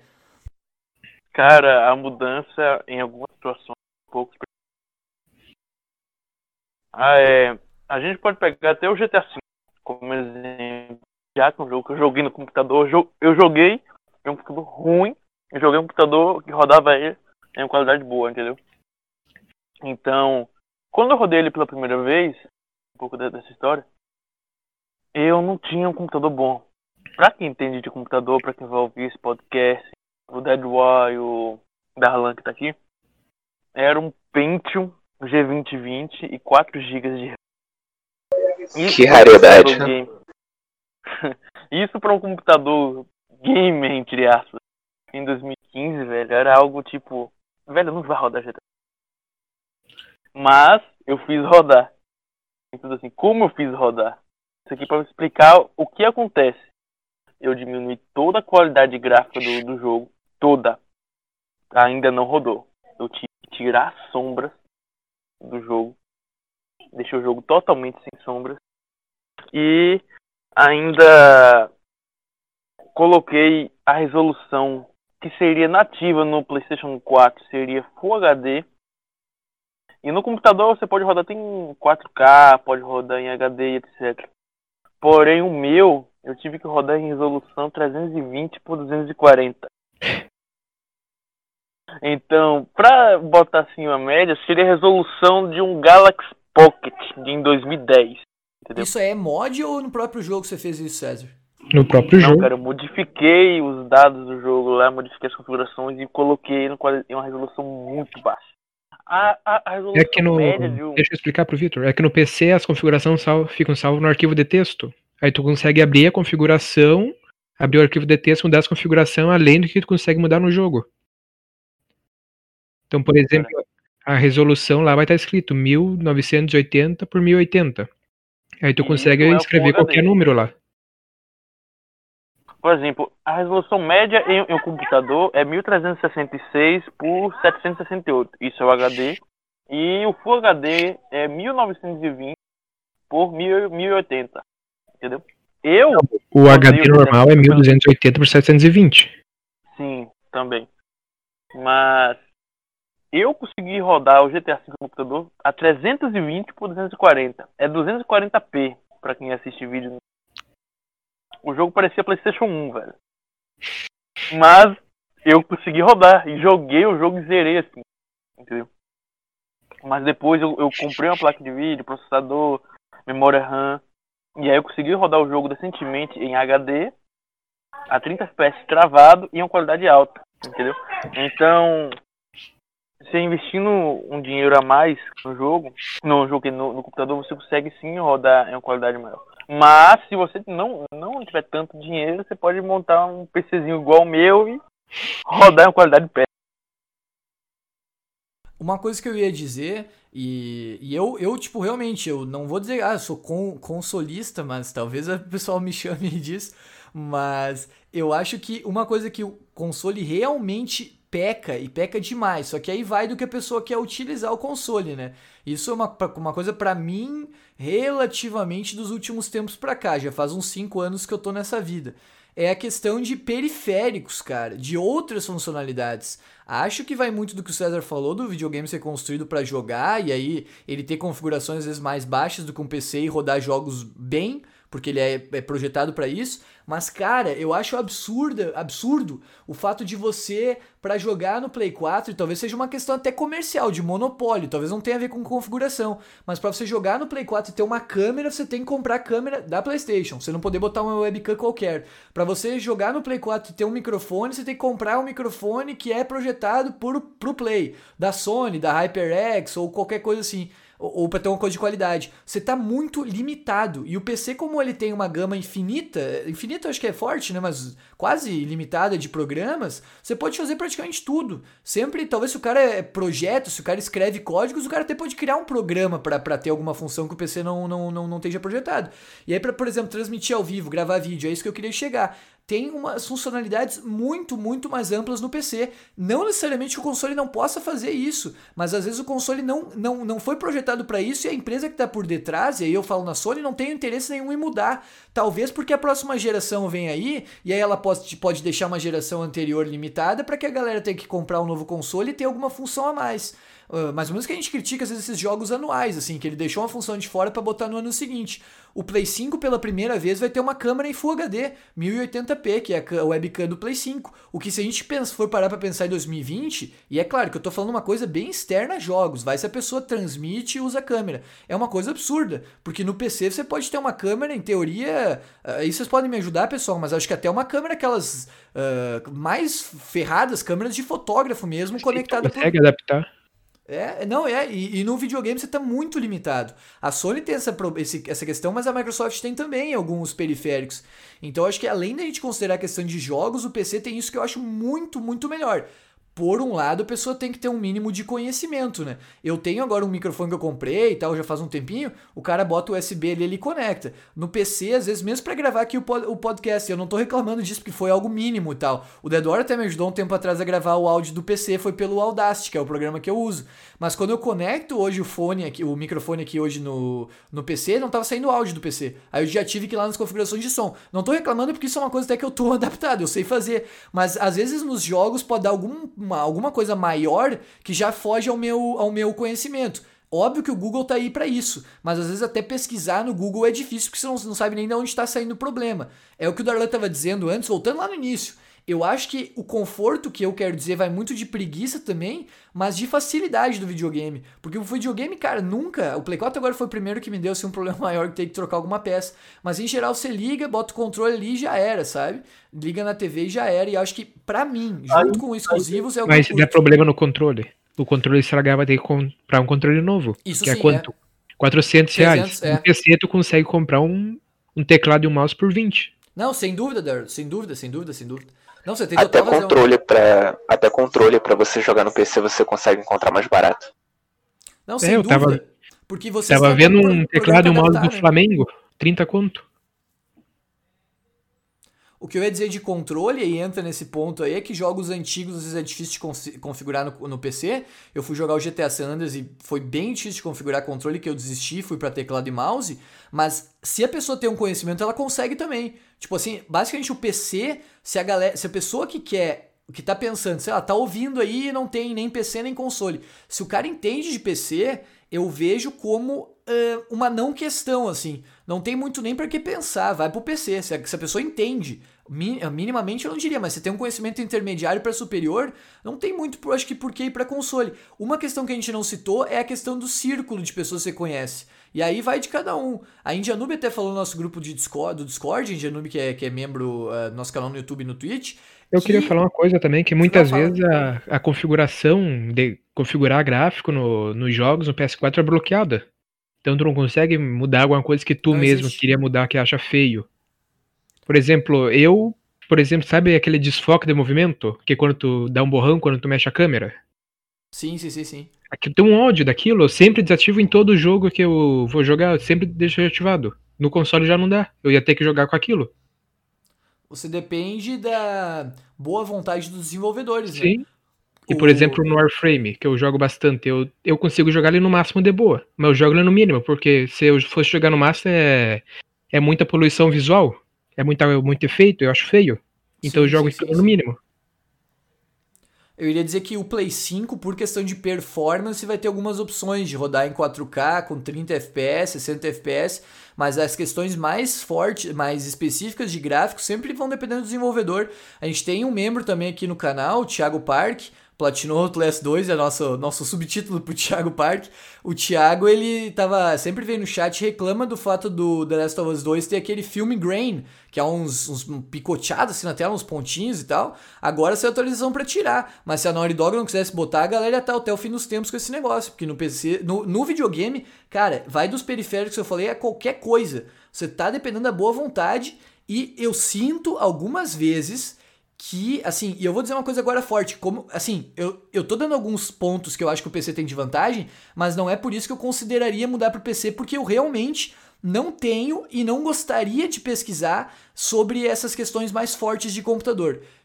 É, é isso, entendeu? Vai um pouco de preguiça minha também, de falha minha. Mas o videogame, muitas vezes me parece que ele tá atrás dessa questão de tecnologia, ele sabe que ele tá atrás e ele não. ah, tem uma expressão em inglês, non-apologetic, tipo, ele não, ele não pede desculpas pra isso. Você mais ou menos tem que agradecer a Sony. Muito obrigado, Sony. Obrigado pelo Play 4. Muito obrigado, Sony. É isso aí. Valeu por isso. Parece que a Sony, ela tá num campo superior aos consumidores e se coloca de um tipo que às vezes ela não quer melhorar. Eu é uma coisa forte é ligada à Sony. Eu acho que a gente até pode abrir um tópico depois da Nintendo, que eu acho que se a gente falar console e PC, a Nintendo talvez seja a empresa com as maiores costas de todas. Porque eu acho muito difícil alguém, tipo o Darlan tava falando ali, pô, eu tava pensando em comprar o Play 4, mas acho que agora não vou comprar. Agora, se o Darlan, e aí o Darlan pode até falar, ele tá no podcast, né? Eu não preciso falar no Darlan em terceira pessoa. Fala aí, Darlan. Olha só, se você fosse super fã da Nintendo, quer jogar um Zelda, jogar em portátil,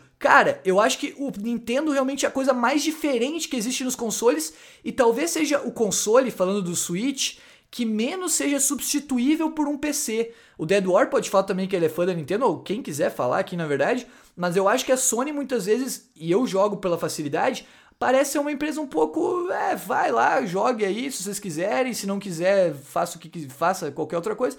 A Sony não, não, não sei, não liga muito.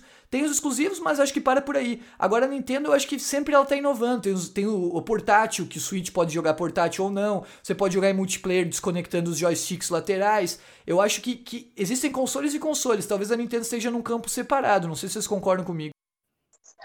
É, talvez, Cara. pensando por esse lado, a Nintendo tenha uma pequena vantagem por ter consoles portáteis, não ser consoles de mesa. Mas eu queria dizer que uma outra vantagem do PC é que certos jogos que saíram para consoles sem legenda ou tradução para português, tem como você ir na internet, pegar um mod e botar no jogo no PC para ter a legenda em português. Isso é outra vantagem que você tem do PC para os É, consoles grande normais. vantagem, até porque tava na época do Skyrim, o Vitor tava platinando. E tinha um modo de tradução pra PS4, só que ele não instalou porque senão ele ia perder a platina. E no PC, Cara.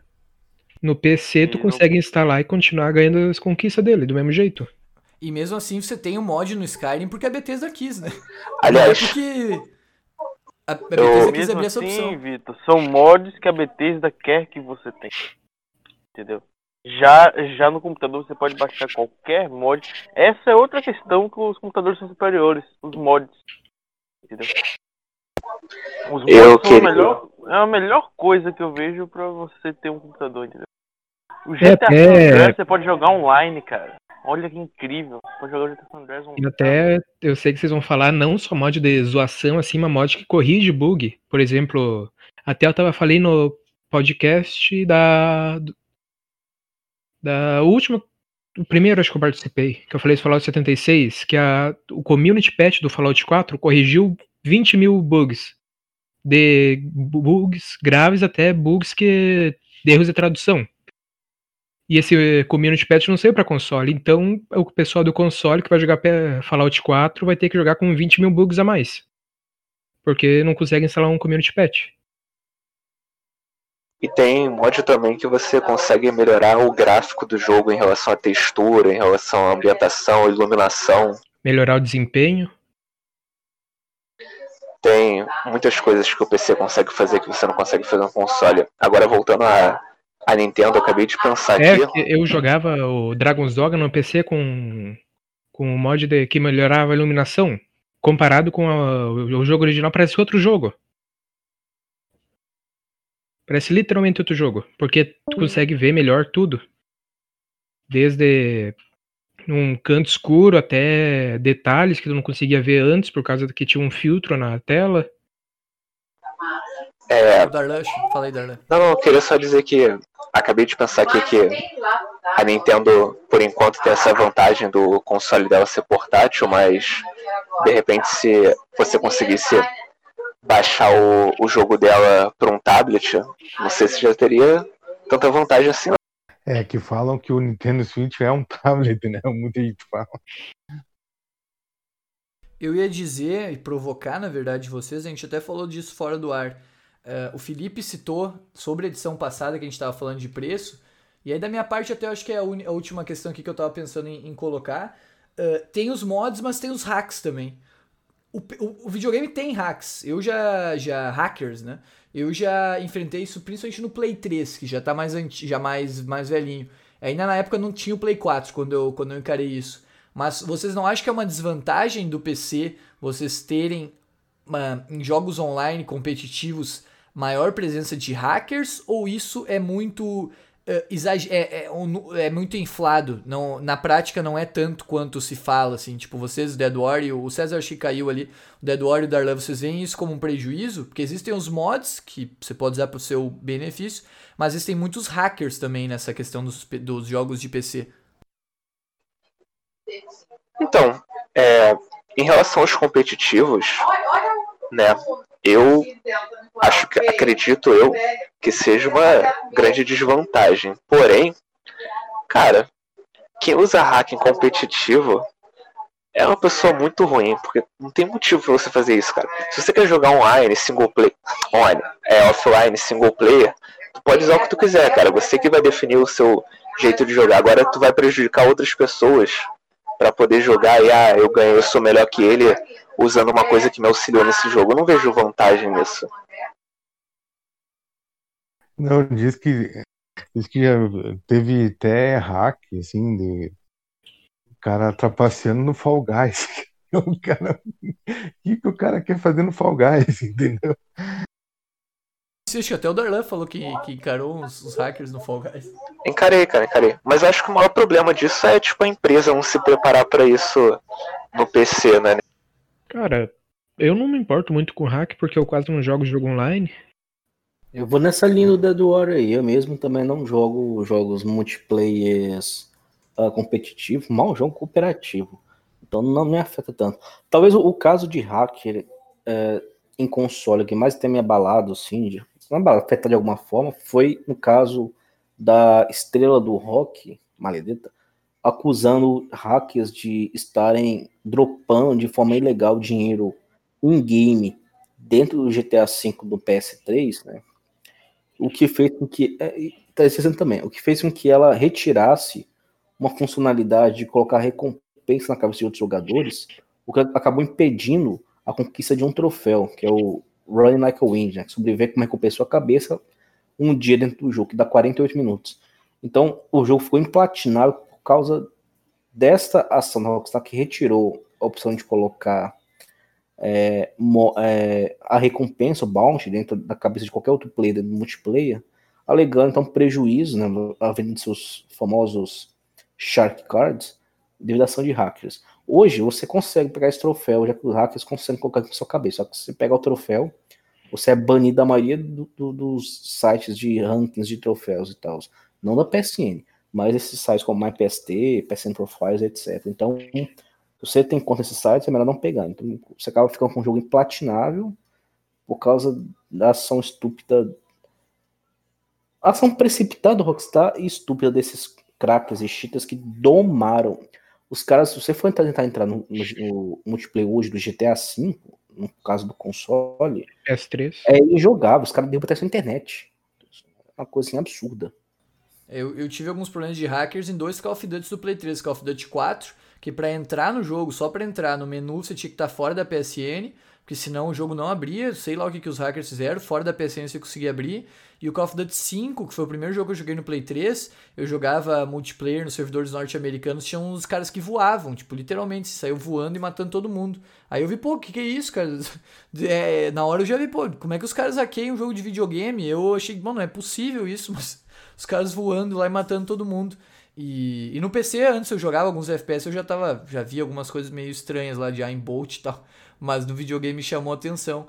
Uh, eu, para finalizar aqui a minha parte, cara, não tem muito como contestar, eu acho, as vantagens do PC. Da minha experiência, eu acho que vai muito de tradição, de eu ficar muitos anos jogando com console e estar tá acostumado com o conforto dele. Há a questão de os consoles cada vez ficarem mais complexos. E sem dúvida o Play 4 é o console que e assim, cara, é muito, muito pouco ainda, não é grande coisa. Mas que eu tive que entender um pouco dele, porque Play 3, Play 2 eu fechava os olhos e jogava. Play 4 eu fui saber o que era pasta térmica esse ano, nunca tinha ouvido falar desse termo antes. Então eu ainda sei pouco, mas um pouco mais do que no Play 3, no Play 2 e no Play 1. E os consoles oferecem esse tipo de coisa para pessoas igual eu, para crianças, para outras pessoas que não querem talvez saber muito de configuração, que só querem ligar ali e jogar. O conforto me facilita e a exclusividade dos jogos, que acho que com o tempo, a partir da notícia de hoje, deve ser um, um ponto que deve estar tá decaindo aí. Eu, eu deixo aberto aí se alguém quiser colocar alguma última coisa, senão a gente já, já parte para o encerramento dessa, dessa discussão Sim, toda de PC. A vantagem do preço do, do console do PC se abate com o tempo também, porque o console é, é mais barato que o PC, mas os jogos são muito mais caros e os periféricos também. E mesmo a questão da PS Plus, que dá algumas, algumas coisas a mais, tipo Cloud Save, que essas, essas funcionalidades são de graça no PC. Então tu não precisa, no PC tu não precisaria pagar PS Plus, conseguiria pagar mais barato nos periféricos nos jogos, e acaba que essa diferença de preço entre o console e o PC se abate com o tempo. Até os jogos, né? Tem muito jogo que é dado de graça no, no PC, assim. Mas você salva onde no, no PC? No PC tu consegue tu consegue de todo jeito. Na Steam, a própria Steam tem isso. A Steam tem? Sim, é de graça. Tu joga, fecha o jogo e salva automático. Tu não precisa configurar nada. Ele salva na nuvem na Steam. Sim. Daí cada. Cada outra. Ou você tem um arquivo seu que é salvo. Também tem o arquivo. Hum. Mas o arquivo é mais para jogo pirata, assim, se tu quer salvar o save, que não tem cloud save daí. Eu fiz um esquema para jogo pirata, eu, eu sincronizo a pasta com o Google Drive. Aliás, eu queria fazer uma pergunta aí para os consolistas. É, o PlayStation, não sei se alguém tem Xbox, mas também serve essa pergunta. Eles aceitam qualquer HD externo? Olha, eu, eu, eu coloquei recentemente um HD. É, eu não tive problema, acho que sim. Acho que sim, porque eu usei dois tipos diferentes já. Ele pega o USB, né? Então acho que. Externo, mister? Aham. Uhum. Eu, eu, ia dizer pro meu... que externo, externo até eu não sei, eu usei o interno, Isso. que é o padrão SATA 2.5. Eu, uso aqui, eu uso é, o meu Seagate aqui, uh, entrada 2.0. A questão do HD externo é que tem que ter entrada 3.0, o HD. Não pode ser inferior, no caso Play 4 não pode ser inferior a 3.0 é, a entrada, senão não, não, o PS4 não vai reconhecer. Mas ele é, pega qualquer marca e tal. Acho que é o, o esse, cabo. Esse Caralho. Tem, tem, mas, mas alguns HDs têm até tem essa questão de é, USB 3.0, mas hoje é, é, nesse padrão. Então você acha de qualquer marca, preços variados também com a memória, mas todos USB 3.0. Não pode ser inferior, senão o PS4 não reconhece. Isso, isso, é, isso é o que eu vi. mais caro daí, que vai ter 3.0. Se eu fosse é, só 2.0, conseguia achar mais barato. É, não, não, não, não, não, não lê não. Aí eu peguei o meu, por exemplo, em, dois, em novembro de 2018, paguei no meu de 500 GB, Seagate, paguei 220 um preço bem bacana, que hoje você não acha nem fudendo, por causa tanto da alta do dólar e da exploração. É, mesmo. agora não, mas antes da pandemia eu consegui achar de 1 um tera por 300, 400. Dava bem tranquilo na época. É. é, foi bem colocado a questão do USB. Que um tempo atrás eu estava falando de conforto, mas também já deu problema no, no, no, no, no console e deu uma atualização. Daí deu um erro lá, deu tive que reiniciar pelo É, controle. às vezes essas atualizações dão umas bugadinhas mesmo. Já vi alguns relatos Isso, sobre mas isso. daí qual sabe qual era o problema? Eu não conseguia, dava erro, pós erro, pós erro. O meu controle estava conectado no, no, no, o que que eles falaram? Que para corrigir o erro tinha que estar conectado no controle, alguma coisa assim. E o meu tava, e eu não conseguia é, corrigir o erro. E sabe qual era o meu problema? Que o meu controle estava com uma extensão do USB. E essa extensão acho que não era da, do 2.0, não sei o quê. Ele não reconhecia. Tipo, ele carregava, mas não lia, não sei o quê. Então acho que é questão mais da entrada mesmo. Da, da...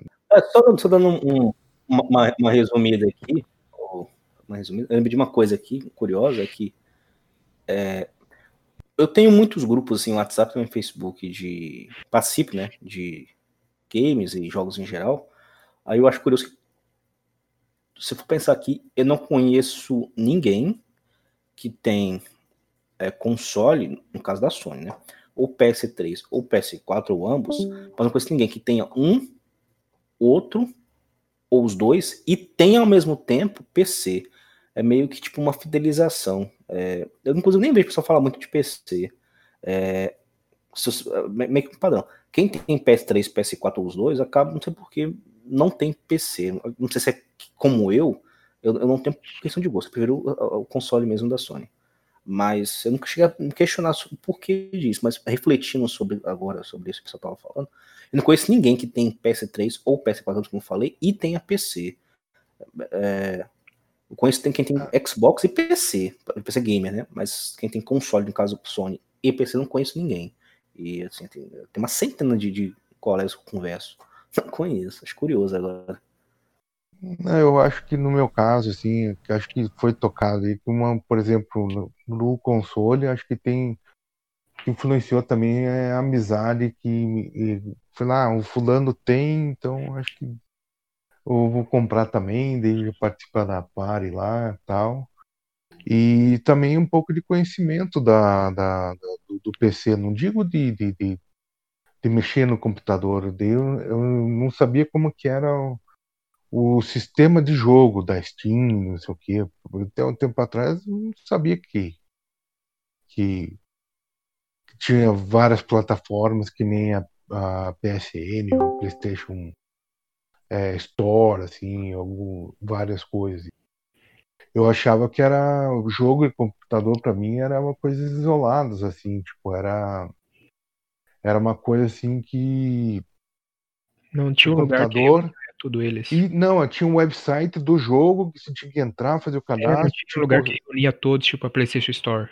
isso, que era uma coisa mais, entendeu? Então acho que foi é de conhecimento também. É, e na, tem a Steam que reúne todos eles, e a Steam vai muito além de só comprar jogo, tem teu perfil na comunidade que tu pode personalizar ele do jeito que tu quer. Aí tem gente que quase nem compra jogo assim, mas tem um perfil bonito, porque quer se aparecer. Eles precisam oferecer um serviço melhor porque senão perdem para concorrência, né? E é aquela história de que a Sony agora no conforto em que está, ela pode ficar, embora eu acho que no Play 3, quando a Sony estava perdendo pro Wii, pro 360, não era muito diferente, mas pode se ficar um pouco mais confortável nessa questão de, de ofertar coisas ao a quem tá jogando, né?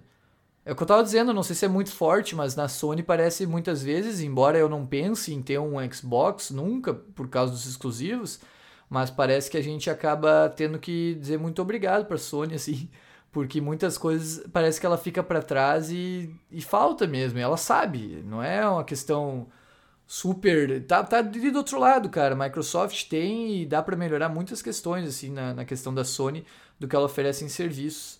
E pode se inspirar, por exemplo, no PC. Espero que a próxima geração venha com um olhar mais, mais voltado a isso também. Para pelo menos diminuir um pouco a diferença com o PC, assim, porque facilidade eu acho que vai continuar no Play 5, apesar de ser uma máquina mais complexa talvez alguma coisa de peça, alguma coisa no futuro acabe dando problema, diferente lá das gerações Play 1 e Play 2, lá do início.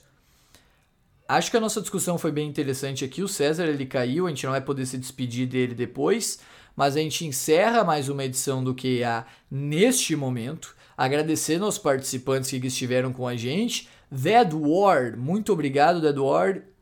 Espero que tenha gostado de mais uma participação aqui, uma participação do Arauto do Caos. Menos Caos, acho que são chamados só de Arauto. Como é que foi, War? Tudo beleza? Foi bom, foi bom. Valeu. Valeu, Deduar. Muito obrigado pela sua participação nesse QA.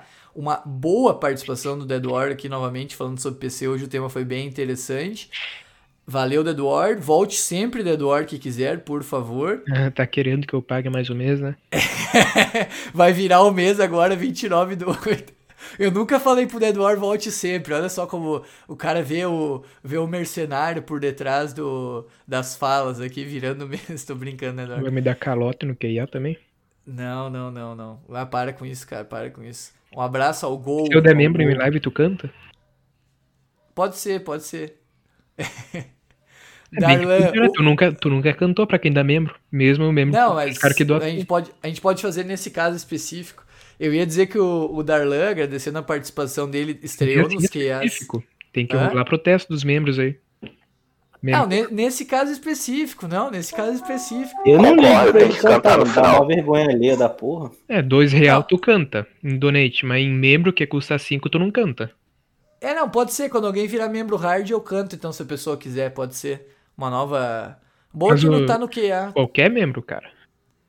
É, é, eu não sei, mas a pessoa tem que pedir, eu não, eu não falo nada, eu não falo nada. Não falo. Pessoas, pessoas que estão vendo esse podcast peçam. Avisa quando é, não. não lembro. Peça, peça imediatamente. Não, eu, ia, eu ia dizer ao Darlan, a primeira vez que ele participou de um QA de número, volte sempre também, Darlan, para não parecer que eu tô sendo mercenário com o Dead War. E o Darlan é a pessoa que mais. Uh, tipo, parece que eu sou aqueles cantores de palco que o Darlan vai lançando dinheiro lá. O Darlan é a pessoa que mais me incentiva a continuar nesse. Mas às vezes tu pega o dinheiro do chão e não faz nada, né? Não, nunca fiz isso, nunca fiz isso. Para com isso aí, nunca fiz. É ou não é, Darlan? Nunca, ele, nunca deixei de cantar ele, ele já, ele já me prometeu que quando. ele me prometeu que quando chegar em um milhão eu vou ganhar 10% do lucro. É, se não, se. Mas tá, tá, vai, vai demorar, vai demorar, vai demorar um pouquinho. 300 reais cada jogo? Vai, é, vai de, não, vai demorar um pouquinho, vai demorar um pouquinho até chegar lá. Se um dia eu, eu lançar um CD aí, eu, eu faço um agradecimento, eu faço uma música para vocês. Para ele começar a ter lucro, tem que vir pro PC. É, não, isso é... Cara, imagina eu quero... que a gente poderia... Eu quero ter uma moradia quando eu for pra Porto Alegre. Ah, é. Bom que eu não sou de Porto Alegre, bom que eu não sou de Porto Alegre. Ele é de Novo Hamburgo. Deixa pro... Se, se você for é pra perto. fronteira lá, fronteira com a Argentina ainda, Eduardo? Graças a Deus. Fronteira com a Argentina e tem, também tem o... O Eduardo lá oferece uma... Um lugar pra ficar, né, Eduardo? Uhum. Uma estância. É, Na minha cama de solteiro. Sempre cabe mais um aí, Eduardo. Não, valeu, valeu, Deduor, valeu, Darlan, muito obrigado pela participação de vocês, voltem sempre. Guilherme Ribeiro também, eu ia dizer, não preciso falar volte sempre pro Guilherme, mas hoje o Guilherme queria escapar. Valeu, Guilherme, pela sua participação, volte sempre, Guilherme, não escape do, do QA. Tô aqui um som cabuloso, mas consegui sobreviver a, a, a, ao Warrior from Maranhão. Então, satisfação estar aí mais uma vez fazendo um gostosinho aí com o amigo Vitor, que é, precisa largar esse PC da Xuxa dele aí, isso aí está prejudicando o canal. Por favor, você que está ouvindo aí, vou até trocar a ordem da propaganda, vire membro do canal, aproveite que estamos com grandes novos preços, promoções, Black Fraud em agosto. Vire membro e ajude esta pobre alma a livrar-se desse PC da Xuxa dele de 2000, não 2000 mil. Sabe? Aqueles PC da Xuxa que toca até música da, da Angélica Leriano, é o PC que ele usa para renderizar os vídeos. Ah, lindeza, tá pegando fogo. Então ajude, inclusive se você for ajudar, também vamos falar tá aqui com o manual. Arrum... Hã? Tá travando o Discord o PC dele? Meu, eu tô ouvindo, é. tô ouvindo, Guilherme. Então, aproveite se você for virar membro, então compre uma. Vamos fazer uma vaquinha para comprar um manual de como consertar um PC para o menino Vitor, está precisando. Então, sempre aqueles meios que sempre, abaixo de cada vídeo tem lá, vire membro, vire membro, e é isso aí.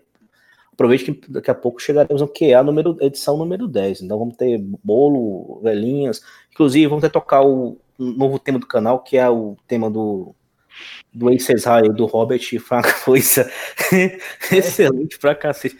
E vamos botar o Estapa dando aquele gritinho dele lá afetado. Muito da hora também. É, grandes momentos da TV brasileira. Então, vire membro do canal, melhor canal possível aí. E então, sempre satisfação estar aqui mais uma vez, mesmo com não conseguir fazer. E sétimo QA já, só não estava no primeiro e no segundo, que não era aberto, era restrito. Mas estou sempre aí comparecendo. Gosto muito desse programa, me, diverto, me divirto bastante aí. E também gosto de fazer essas reflexões. Então, agradecer ao, ao Princeso, ao Darlan Lin principal, estreando aí, estreante. Mr. Carlos, nosso Coringa. E Robert, o Aviador. E vamos mudar o apelido dele agora. Próximo QA. E... Não, ia dizer só propaganda, aproveitando, Guilherme, próximo QA Rockstar, porque as empresas se tornam cada vez mais gananciosas. Preparar um estoque de palavrão, próximo QA. E deixa eu só sempre comentar que qualquer erro que eu tenha cometido, por favor, relevem. Não é nada proposital, é sempre fruto da minha grande falta de erudição. Deixar um, um recado aqui diferente, aqui, um, um meia-culpa. É, eu sei que essa pessoa está ouvindo, né?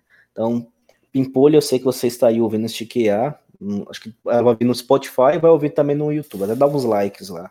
É, eu briguei muito com, minha, com ela essa semana, então, Pimpolho, por favor, desculpe, não brigaremos mais. Chega. Então é isso. Muito obrigado e vamos dormir todos aí. Boa noite para todos.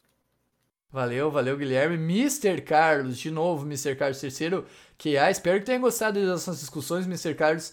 Volte não, sempre valeu, também, valeu. Mr. Carlos. Vou, vou falar para todo mundo para não parecer mercenário aí. Valeu, Mr. Valeu, obrigado. Vou ter que sair aqui, mas valeu participar. Espero que tenha contribuído. Não, valeu. Valeu, contribuiu muito, valeu mesmo, Mister. Muito obrigado aí mesmo. Mister Carlos, que já tá com. Só, não sei se o Mister já saiu ali. Quantas vitórias tá agora no, no Fall Guys, Mister Carlos? Cento e. Vitórias no Fall Guys? É, você tá com cento e, 115 já? 115 vitórias. Ô, Mr. Caio, tá na brincadeira, só brincando, hein? ah, vitórias. Ah, vitórias consecutivas foram sete só. Ah, não, não, tá bom. Valeu, Mr. Carlos. Uh, Robert Edward XD. O Robert vai estar hoje com a gente no Bar CGO jogando o Fall Guys. O Mr. hoje disse que ele vai estar só ali no chat. Valeu, Robert Edward, pela sua participação. De novo, aqui, segunda participação. Volte sempre também, Robert Edward. Robert Edward e o Dead War, os dois precursores aqui do canal, os dois hoje no QA. Valeu, Robert. Eu que agradeço por ter deixado eu participar desse, desse outro QA. E. Não, terceiro não que eu participo. Bah, não, eu acho foi, um, é, foi um do, das protagonistas e outro do Resident Evil. Aí esse aqui é o terceiro. Ah, tá. Aquele lá é o extra, o extra, o extra. Esse aqui é o segundo do, dos de número, né?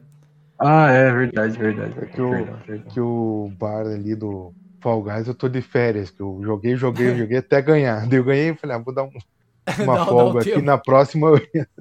Não, não vai querer, não vai querer ganhar todas e deixar a gente sem nada, né, Mr. Carlos? É, tipo deixar algumas para nós hoje. Hoje a gente vai estar no Bar CGO. Não tem, não tem muito porque eu entrei nesse assunto aqui do Bar CGO, mas até, até o podcast ser divulgado já foi o Bar CGO. Mas obrigado a todos que participaram. O César Meira também aí, um até muito obrigado. Até lá já vou estar com cento e poucas vitórias. É, não, até lá o Mister já, já platinou já umas duas vezes já o Fall Guys.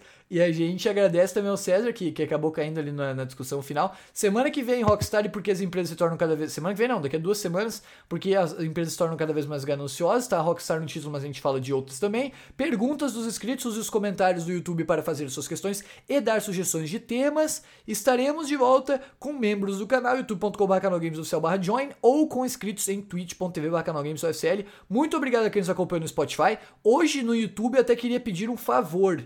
Eu não sei se, se, como a gente está muito no final, talvez a pessoa já até fechou o vídeo já. Mas no YouTube essa renderização do vídeo vai ser um pouquinho diferente, mais simplificada. Deixe ali no, nos comentários o que você achou disso. Se tá pior, se tá melhor, que talvez a gente possa manter isso quando no futuro eu conseguir voltar a um padrão de renderização que a gente tinha antes. Mas a gente vai fazer um pouquinho diferente dessa vez. O conteúdo de áudio não modifica, mas o vídeo sim, desta vez no YouTube. Obrigado a quem nos acompanhou. Daqui a duas semanas a gente volta. Fiquem bem e até a próxima.